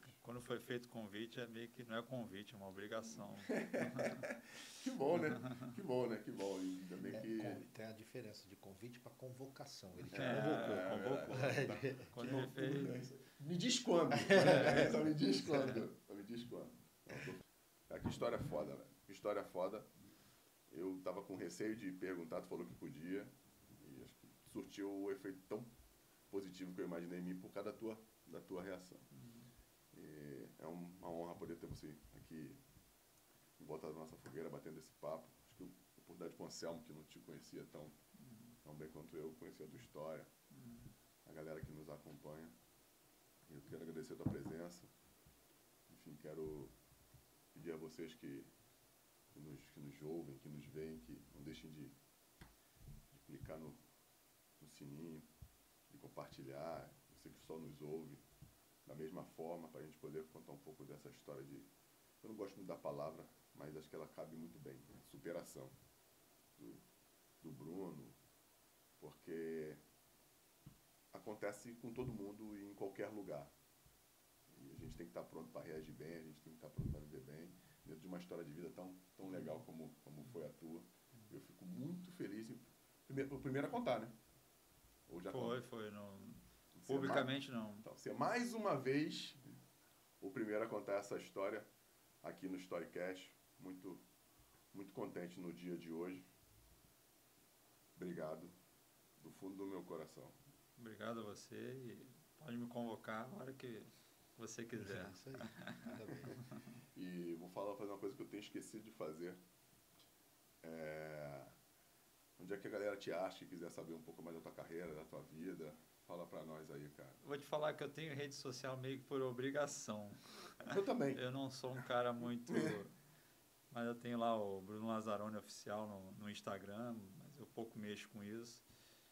E se quiser acompanhar mesmo, é onde estiver trabalhando, né? No caso agora no Atlético Paranaense, acompanhando aí os jogos da equipe e torcendo aí pro, pro sucesso da equipe. Estamos torcendo por ele também, agora muito mais, sabendo de toda, toda essa força aí do presidente Petrelli, que a gente já gostava dele e hoje, Ele é um exemplo. hoje para mim O tá, trabalho que ele faz lá tá no, muito, no muito, Atlético. muito, muito fera. E você, maluco? Como é que a gente aqui. encontra? Eu sei que você tá aqui. anselmopaiva.bm. E eu, Fernando.04 Santos, lá no Instagram, tem o, o Instagram do Storycast também, que a galera pode seguir, né? Lá tem muita coisa legal que vocês podem ver sobre as pessoas que vêm aqui, fotos, alguns videozinhos. E sempre quando a gente fecha aqui, Bruno, eu tenho duas perguntas, gosto de fazer duas perguntas, mas uma, eu percebi que uma coisa meio que se mistura com a outra, né? Porque eu gosto de perguntar para a pessoa o que, que você viveu dentro de, dentro de todo esse processo que, tu, que, tu, que você queria falar pro Bruno lá de, de 98. Uma mensagem que tu queria falar. E, e dentro disso tudo, só para você entender porque eu tô falando que as coisas se, se misturam, porque eu gosto de perguntar uma frase que, você, que as pessoas queriam colocar numa camiseta. Uma, uma frase que você gostaria de ter numa camiseta, vou falar só da frase. Em que aquela frase colocaria a pessoa para pensar, colocaria quem está te vendo para pensar. O que, que você, uma frase que você tem na sua vida, que você segue, que você gosta, que você gostaria de botar numa camiseta para todos vissem e que aquela frase pudesse fazer com as pessoas o que faz contigo, né? O que você queria passar para os outros. Não, assim, é, essa questão de o que, que eu falaria para o Bruno lá de 98 é não desistir. Não desistir, seguir aí teu caminho, num, em um momento vão ter obstáculos, mas você continuar acreditando na sua capacidade para chegar onde você quer. E a frase, teve uma vez no curso da CBF, não é exatamente assim, nem sei se a, se a frase é dele, mas foi o Felipe Ximenes que falou que o teu maior sucesso na vitória vai ser seu maior defeito na derrota. E aí, o que, que ele quis dizer com isso? E eu é muito na questão de você ter suas convicções e acreditar nelas e, e seguir. É, vamos dar um exemplo aí prático para dizer para a carreira de treinador. Às vezes, ah, o treinador não, não fala palavrão. Aí quando ganha, pô, o treinador é muito bom, ele não precisa falar palavrão para estar tá motivando os jogadores. quando perde, Pô, mas aquele cara não fala um palavrão. Então, teu maior sucesso na vitória vai ser seu maior defeito na derrota. Então, acredita aí nas suas convicções e siga em frente. Pô. Mais uma, né? Anota. Tá anotado, já tá. Tá ali o bloquinho. Já tá, não, não, bloquinho não, já anotei aqui, pô, já anotei aqui. Mas essa aí eu não vou esquecer, porque já tá no. Tá gravado. A gente já tá terminando, tá acabando e é um prazer ter vocês aqui conosco. Enfim, volta da nossa fogueira. Não canso de falar, porque é, para quem não entende, a nossa logo é uma alusão à, à fogueira do, lá do início da história da humanidade, porque foi dessa forma que a gente contou histórias, dessa forma que a gente passou as histórias para frente, o que a gente quer fazer aqui com vocês. Galera, um beijo grande Não a todos acho. vocês. Valeu, foi um prazer e Storycast.